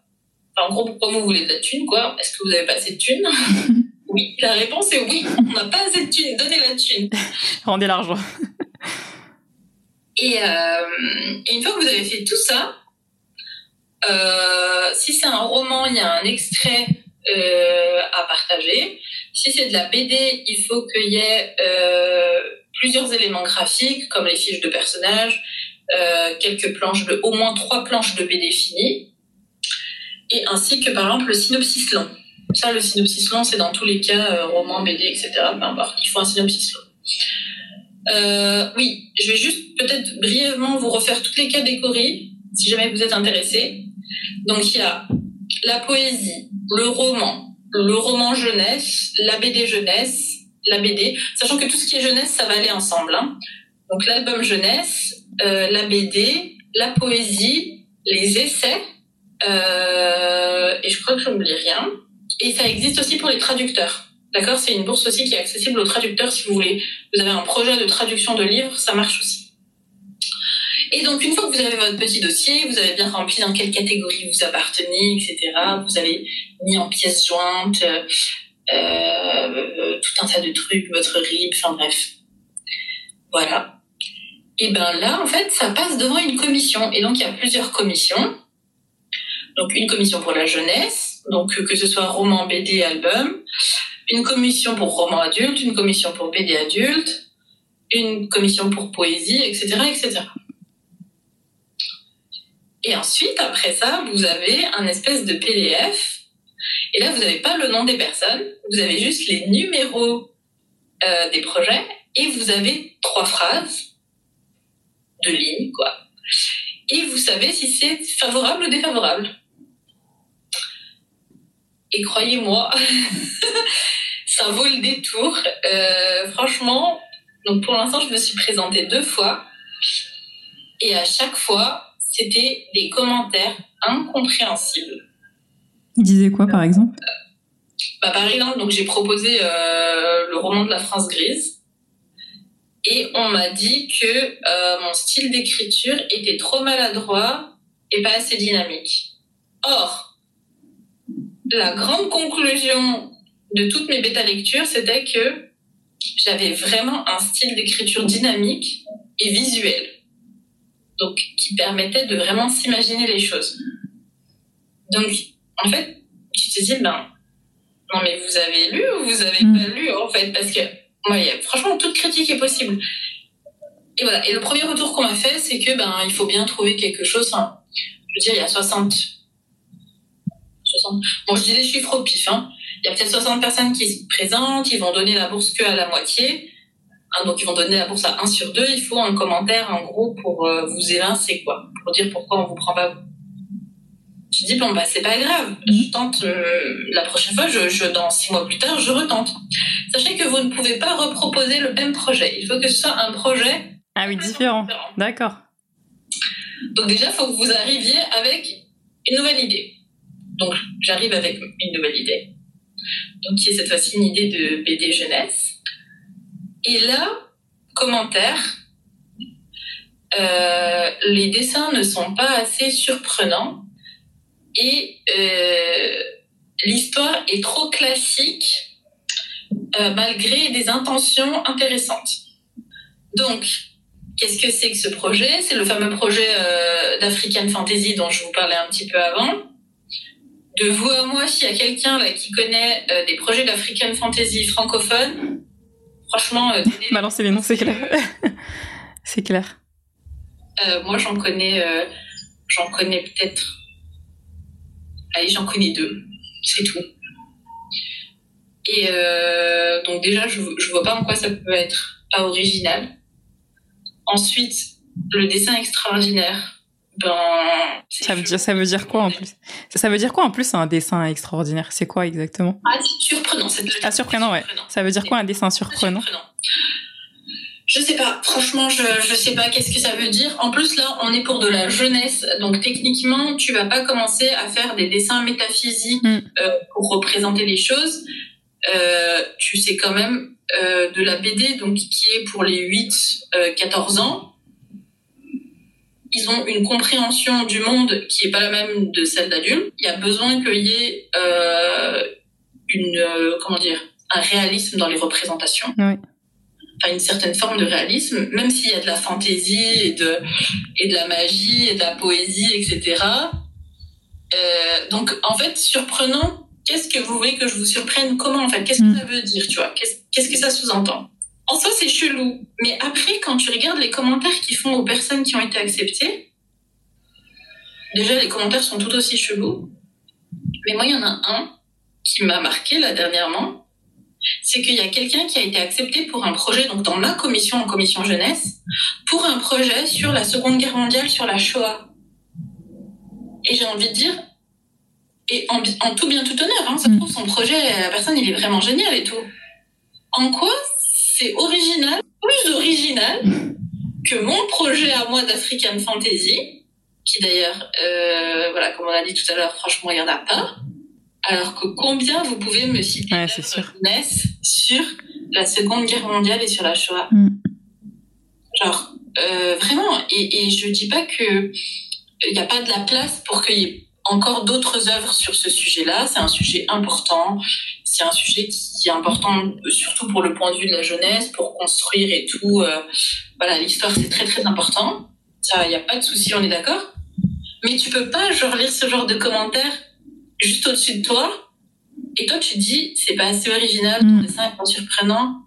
Tu te dis, mais en fait, euh, Mais surtout qu'en plus, enfin, tu sais, t'as publié des extraits sur ton Instagram, c'est, je trouve que t'es, je dis vraiment pas ça parce que t'es mon ami et que je te connais, mais franchement, t'as, bah, il y a beaucoup d'illustratrices et d'illustrateurs qui sont sur Instagram, donc on voit un peu aussi, euh, tu vois, il y en a qui se démarquent en fait par le, le, le- leur, leur trait, tout simplement, et je trouve que toi, tu te démarques euh, de fou en fait, tu te démarques vraiment. T'as, en plus, c'est très coloré, c'est très pétillant le, le, le comment dire, le- les visuels que tu utilises, en tout cas pour cette histoire-là, et je trouve. euh, Enfin, justement, surprenant, c'est le mot, en fait. C'est le mot que j'utiliserais pour que j'emploierais pour, en tout cas, le qualifier, tu vois. Ton, ton œuvre, c'est original, c'est surprenant, c'est surprenant, c'est, euh, ça, donne envie, c'est su- super adapté à un public jeune.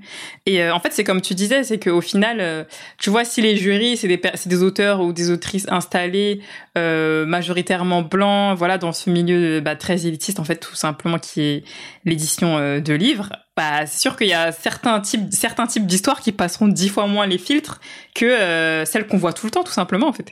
Ben c'est ça. Et tout le problème, il est là. Le serpent se mord la queue. Mm. Et euh, on n'arrive pas à renouveler, à renouveler le patrimoine euh, culturel livresque en France parce que, en fait, c'est toujours les mêmes qui sont dans les mêmes commissions, qui donnent, tu vois, les mêmes, qui attribuent les bourses.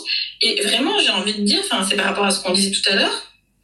Mais si tu es en train de courir après les contrats en freelance pour essayer de survivre et payer tes factures, t'es pas en train de créer Mm. des œuvres entières des BD. Ça, c'est un truc que, voilà, dont je pense qu'il faut beaucoup parler parce que quand j'ai commencé à publier sur Webtoon euh, La France Grise et que ça a bien marché pendant le concours, mais que j'ai pas été acceptée, enfin, j'ai pas reçu, euh, j'ai pas eu de contrat après le concours, enfin, j'ai pas été lauréate.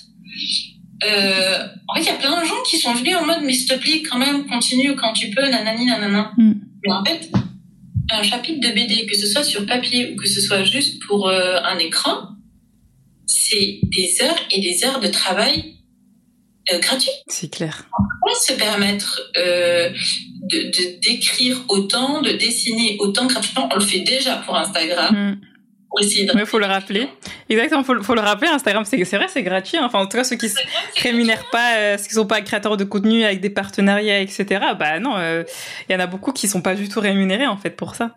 Voilà, donc euh, déjà c'est des heures que je vous donne gratuitement. En fait, il faut comprendre que euh, malgré le fait que j'ai vraiment envie de vous donner cette histoire et je sais qu'elle est importante et j'ai vu les commentaires sous les premiers chapitres que j'ai postés, j'ai vu l'engouement pour l'histoire, j'ai vu les dialogues qu'elle créait, euh, les, comment est-ce que les lectrices ils se sont appropriés l'histoire, ce que ça leur a fait ressentir, etc. Je sais que genre ils en ont envie, ils en ont besoin mais il faut me comprendre quoi parce Mm. que ben, moi, les bourses, enfin, si, si je suis pas rémunérée, que ce soit via la plateforme, par exemple, pour Webtoon, ou que ce soit via une bourse publique, ou privée, ou peu importe, mais en fait, j'ai pas, j'ai pas le temps. je suis en train de courir après des contrats en freelance pour essayer de payer mes factures. Donc, euh, donner l'argent. Ouais, c'est ça. Ah bah, c'est ça, en fait, au bout d'un moment, faut parler, faut pas, faut parler français, comme dit Ayana Kamura. On va parler français. quand y a, quand les, moyens, ils ne sont pas là, c'est, bah, le meilleur moyen de soutenir, en tout cas, les, les artistes euh, émergents, c'est de les soutenir financièrement, parce que c'est ça qui te permet de continuer. Et, euh, et aussi de, bien sûr, soutenir aussi quand tu as la, quand tu peux, la possibilité de publier vraiment tes projets, ou en tout cas de les, de les, de les sortir, euh, voilà, au format physique, peu importe, peu importe ce que c'est, tu vois, que ce soit les, les livres, tu vois, euh, bah, même moi, quand j'avais sorti mon EP, mon EP, du coup, j'avais fait en amont une, une euh, campagne de crowdfunding. J'avais, j'avais complètement autofinancé, par contre, le l'EP. Donc, l'EP, c'est un mini-album pour ceux qui savent pas, parce que je sais qu'il y a des personnes qui ne savent c'est quoi euh, le P et c'est pas grave du tout. Et euh, j'avais fait un crowdfunding, c'était pour euh, payer en fait les, frais de, du live en fait pour faire des prestations live parce que ça ça ça m'aurait coûté encore de l'argent et j'en étais arrivé à ma limite où je pouvais plus financer seul, tu vois. Et euh, et c'est ce que, ce que c'est des débats aussi qui reviennent souvent sur les réseaux, c'est qu'au bout d'un moment, c'est gentil, tu vois, de mettre des likes, de s'abonner, ça fait partie du, du jeu, enfin, ça fait partie aussi de, de la visibilité des artistes, mais franchement, le meilleur moyen de soutenir, en vrai, c'est vraiment de, c'est d'acheter. En tout cas, quand vous avez les moyens, parce que je sais que bien sûr, après, tout le monde n'a pas, n'a pas les moyens pour le faire, et chacun a aussi ses soucis à gérer, chacun a ses, ses choses à gérer.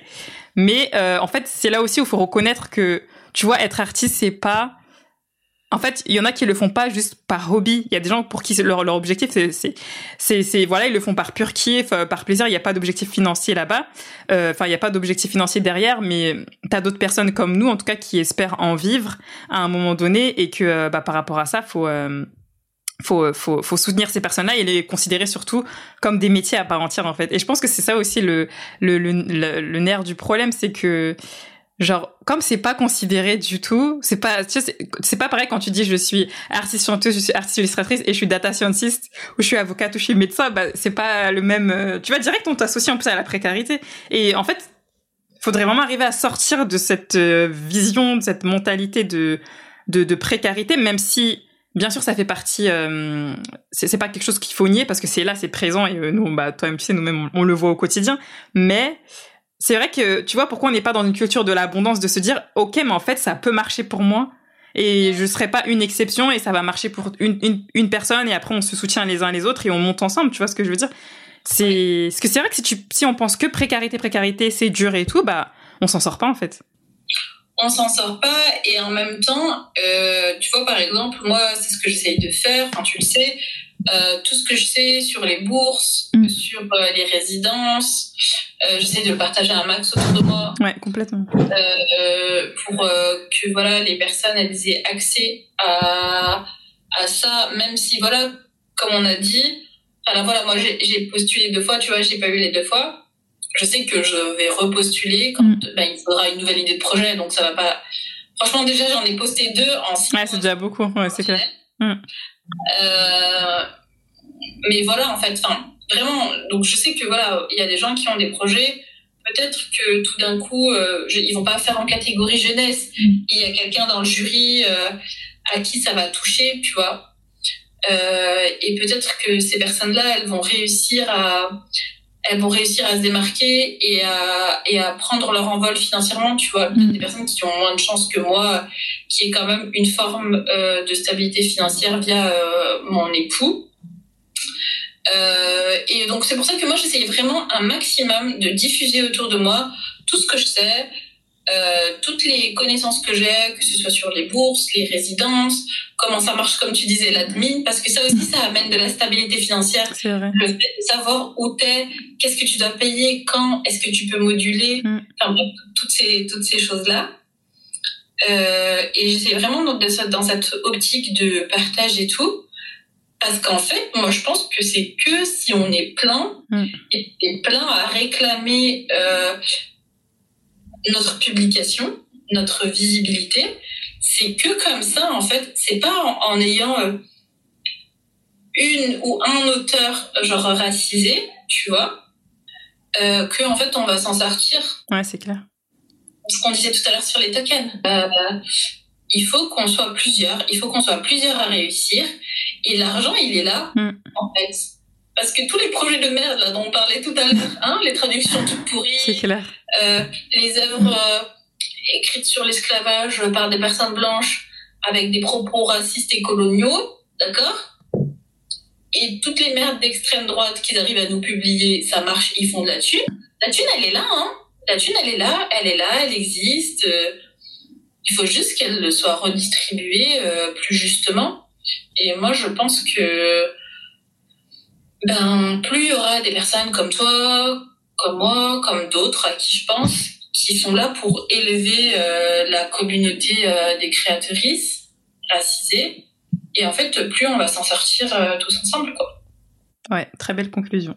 C'est quoi, toi, tes, tes rêves? Ce serait quoi ton rêve ultime? Euh, la France grise. Euh, genre euh, best-seller en livre, best-seller en, en série, avec euh, nomination. Trop bien.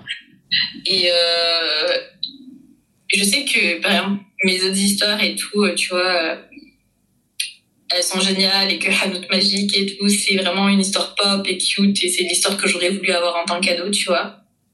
Mais je veux vraiment que la France grise, en fait, que ça leur éclate à la figure. c'est pas très cool dit comme ça, mais C'est imagé, en tout cas, on comprend l'idée. je veux vraiment, en fait, je veux vraiment les, les- je veux vraiment les choquer, en fait, et que, et que ça marche de fou, et que, et en fait, j'ai, envie de secouer le game avec cette histoire. On te le souhaite, en tout cas. Ben, merci beaucoup, merci pour cette invitation. Je t'en prie. Des conseils pour des personnes qui aimeraient se lancer dans l'illustration ou dans l'écriture? Alors, euh, premier conseil, on dit que le matériel c'est pas important. Il y a plein de gens qui disent ça, c'est faux. C'est pas grave d'avoir du matériel d'occasion, mais c'est important d'avoir du matériel de qualité pour le dessin, parce que euh, en fait, le matériel de qualité, il aura des résultats plus stables et vous arriverez à avoir une meilleure progression. Ça, je parle vraiment pour l'illustration. Euh, ensuite, euh, après, évidemment, juste avec un crayon et une feuille de brouillon, on peut faire des trucs extraordinaires. Mais si votre objectif, c'est d'être euh, un professionnel de l'illustration, il vous faudra les bons outils à un moment donné ou à un autre pour progresser et pour pouvoir euh, euh, ben, tout simplement vendre vos services euh, d'illustratrice. Pour ce qui est de l'écriture, euh, c'est ce que je me dis à moi-même, c'est nourrissez-vous de ce qui vous entoure. On a beaucoup cette vision euh, de l'artiste torturé, isolé, dans sa cabane. C'est ça, il sort pas de chez lui. Voilà, il sort pas et tout. Moi, je pense que au contraire, ce qui m'a permis de créer ces histoires, tout cas celles sur lesquelles je travaille en ce moment, c'est euh, mes échanges avec mes amis, avec ma famille, avec mes proches. C'est mes expériences dans le milieu professionnel, pendant mes études. C'est euh, mes amis d'enfance. Euh, c'est euh, mon petit frère qui a qui a 16 ans et qui et en fait voilà et que je vois j'ai 15 ans de plus que lui et je le vois traverser des choses que moi j'ai déjà traversées à son époque enfin au même âge pardon. Et du coup euh, tout ça c'est des sources d'inspiration. Donc pour moi euh, écrire créer ça vient de là en fait. Ça vient de ça vient de à la fois de soi à l'intérieur. Il faut se cultiver soi à l'intérieur. Mais il faut aussi euh, s'ouvrir aux autres. Et je pense que c'est ça qui donne, c'est ça la vraie universalité pour moi dans les histoires. C'est être capable de partir de soi, de s'accrocher à son entourage et d'en créer, euh, et d'en créer des histoires. C'est très beau. Comment on peut soutenir euh, ton travail? Parce qu'on parlait beaucoup de justement de comment soutenir les artistes. Euh, toi, comment on peut te soutenir? Euh, vous pouvez me soutenir déjà en, bon, après en, vous abonnant sur Instagram, qui est mon réseau social principal, et surtout en fait en étant à l'affût quand je propose des projets dans des concours par exemple, comme c'est le cas en ce moment pour Mariam, qui est une histoire annexe euh, dans la fameuse œuvre d'African Fantasy. Et donc du coup, ben là, c'est vraiment dans ces moments-là de concours et tout qu'il faut grave soutenir parce que c'est ce qui permet en fait à une plateforme ou à un éditeur de bah, du coup de, reconnaître la qualité de mon travail et l'intérêt qu'a le public pour mon travail. Et par exemple, en ce moment aussi, euh, vous avez le manuscrit, euh, le premier manuscrit de la France grise qui est accessible sur Wattpad. Et euh, je vous invite à le lire et à me mettre des commentaires. donc, donc Wattpad, c'est donc la plateforme où les auteurs autrices peuvent publier leurs romans, histoires. D'accord, manuscrit. Ouais. Et euh, donc vous avez euh, les 15 chapitres. Donc en ce moment, je suis en train de faire une réécriture. Et justement, euh, bah, si cet été euh, vous avez un peu de temps, ça se lit assez vite, il y a 150 pages, et que vous avez le temps et que vous avez des commentaires, des critiques à faire, ben c'est vraiment le moment. Parce que ça aussi, c'est soutenir les artistes. Mm. C'est être capable de leur faire des critiques constructives pour les aider à améliorer leurs œuvres. Et ça, c'est quelque chose qu'on ne peut pas faire tout seul, en fait. On a besoin des autres euh, pour ça. Mm. Donc, euh, voilà, n'hésitez pas à, dire ce que vous pensez, à soutenir quand euh, euh, les, les autrices, les auteurs participent à des concours. Et puis, simplement, en fait, même si vous n'êtes pas très actif sur les réseaux sociaux, mais juste, en fait, d'en parler autour de vous, de dire que cette personne, elle existe, qu'elle crée tel type d'œuvre, qu'elle a tel, tel, tels objectifs. Oui, c'est vrai parce qu'on oublie. Ça, ça fait beaucoup. Limite, on oublie le l'IRL en fait, enfin le, tu sais le le bouche à oreille même en fait, parce que il y a, y a pas les, réseaux en fait c'est tellement les réseaux sociaux c'est tellement dépendant justement des algorithmes et de et de enfin des comment dire des questions de visibilité et pas visibilité, alors qu'en fait le bouche à oreille ça reste le meilleur moyen ancestral j'ai envie de dire de faire connaître quelqu'un, faire connaître quelque chose, tu vois si tout le monde sait qui c'est El Kaimani et, qu'est-ce qu'elle écrit et qu'est-ce qu'elle dessine, j'ai pas besoin d'Instagram en fait. Exactement, c'est clair. Et d'ailleurs, petite anecdote là-dessus, euh, j'ai une amie à moi qui est aussi créatrice et qui se reconnaîtra, euh, qui a euh, dans une soirée a rencontré quelqu'un et cette personne lui a parlé des chapitres que j'ai postés de la France grise. C'est trop drôle. Elle l'a laissé finir et tout, de dire ce qu'il pensait et tout. Donc cette personne était en train de faire du bouche à oreille. Et elle, en fait, elle, connaissait et l'autrice et l'œuvre. Et donc, du coup, je veux dire, il n'y a pas plus beau retour pour euh, mm. un créateur, une créatrice, que de savoir que euh, dans un moment hors réseau, hors Internet, euh, quelqu'un a parlé de ton œuvre. Quoi. Ouais, c'est vrai. Il faut pas, faut pas négliger ces, ces moyens de communication là. Hein. C'est, ça reste euh, des moyens euh, bah, très très simples et qui peuvent euh, nous faire énormément de bien. Et puis même, ça peut aussi donner l'occasion de, de, de faire du réseau aussi pour ces personnes-là, en fait. Ben ouais, exactement. Trop bien. Du coup, ma dernière question, c'est qu'est-ce qu'on peut te souhaiter pour la suite? Hmm. La stabilité financière.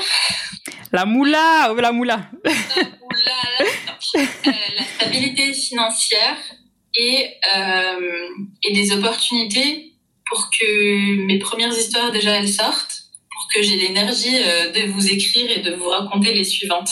Parce qu'il y en a, il y en a beaucoup. On te le souhaite. Que les premières elles sortent. Ouais. Vraiment, soutenez, soutenez-la. Enfin, je mettrai tous les liens de toute façon sur euh, sur la description de l'épisode. Donc, n'hésitez pas à, la suivre euh, sur Instagram, à lire La France Grise sur Wattpad, à lire euh, sur Webtoon aussi, parce que ton manuscrit est toujours disponible sur Webtoon aussi? Sur Webtoon, il y a toujours les, le prologue et les trois premiers chapitres, ils sont toujours disponibles. Voilà, donc il y a... Une fois que vous avez lu le roman dans Wattpad, vous pouvez aller dans Webtoon et là, vous aurez chronologiquement la suite de l'histoire.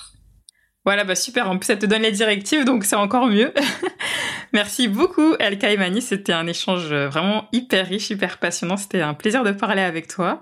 Euh, c'était trop bien. Merci de partager ton expérience, ton vécu et d'être aussi de parler sans filtre, de dire les choses, euh, de parler français vraiment, comme on dit. ça m'a fait super plaisir et euh, en tout cas, je te souhaite plein plein de réussite dans tous tes projets et que et que tu sois heureuse tout simplement. Bah, merci beaucoup. Je te souhaite exactement la même chose. Et j'ai grave confiance que ça va marcher parce que vraiment, euh, tu fais un travail exceptionnel. Et je suis super contente et tout de faire partie des premières, euh, des premières, euh, premiers invités oui. du super podcast. Des invités de qualité. Merci beaucoup en tout cas. Merci à toi. Merci. Bye. Merci El Kaimani de nous avoir partagé avec autant de vulnérabilité et sans aucun tabou sur ton quotidien de créative. Merci pour ta générosité et de nous avoir donné tous ces précieux conseils. Avant de nous quitter, je vous propose un thème d'écriture inspiré de cet épisode. Avec El Kaimani, on a beaucoup échangé sur la santé physique mais aussi mentale, de l'importance de se sentir bien dans son corps et dans sa tête. Pour cet exercice d'écriture, je vous invite à adopter l'écriture automatique c'est-à-dire d'écrire sans réfléchir, sans s'arrêter, lâcher tout ce qu'il se passe dans votre tête en 3 minutes chrono. Je vous invite à vous poser la question comment je me sens aujourd'hui? Si l'envie vous prend de me partager vos écrits ou bien à la communauté, inscrivez-vous à la newsletter dans laquelle je prolonge aussi la réflexion autour du process créatif et de l'écriture grâce au lien dans la description de l'épisode. Je vous dis à très bientôt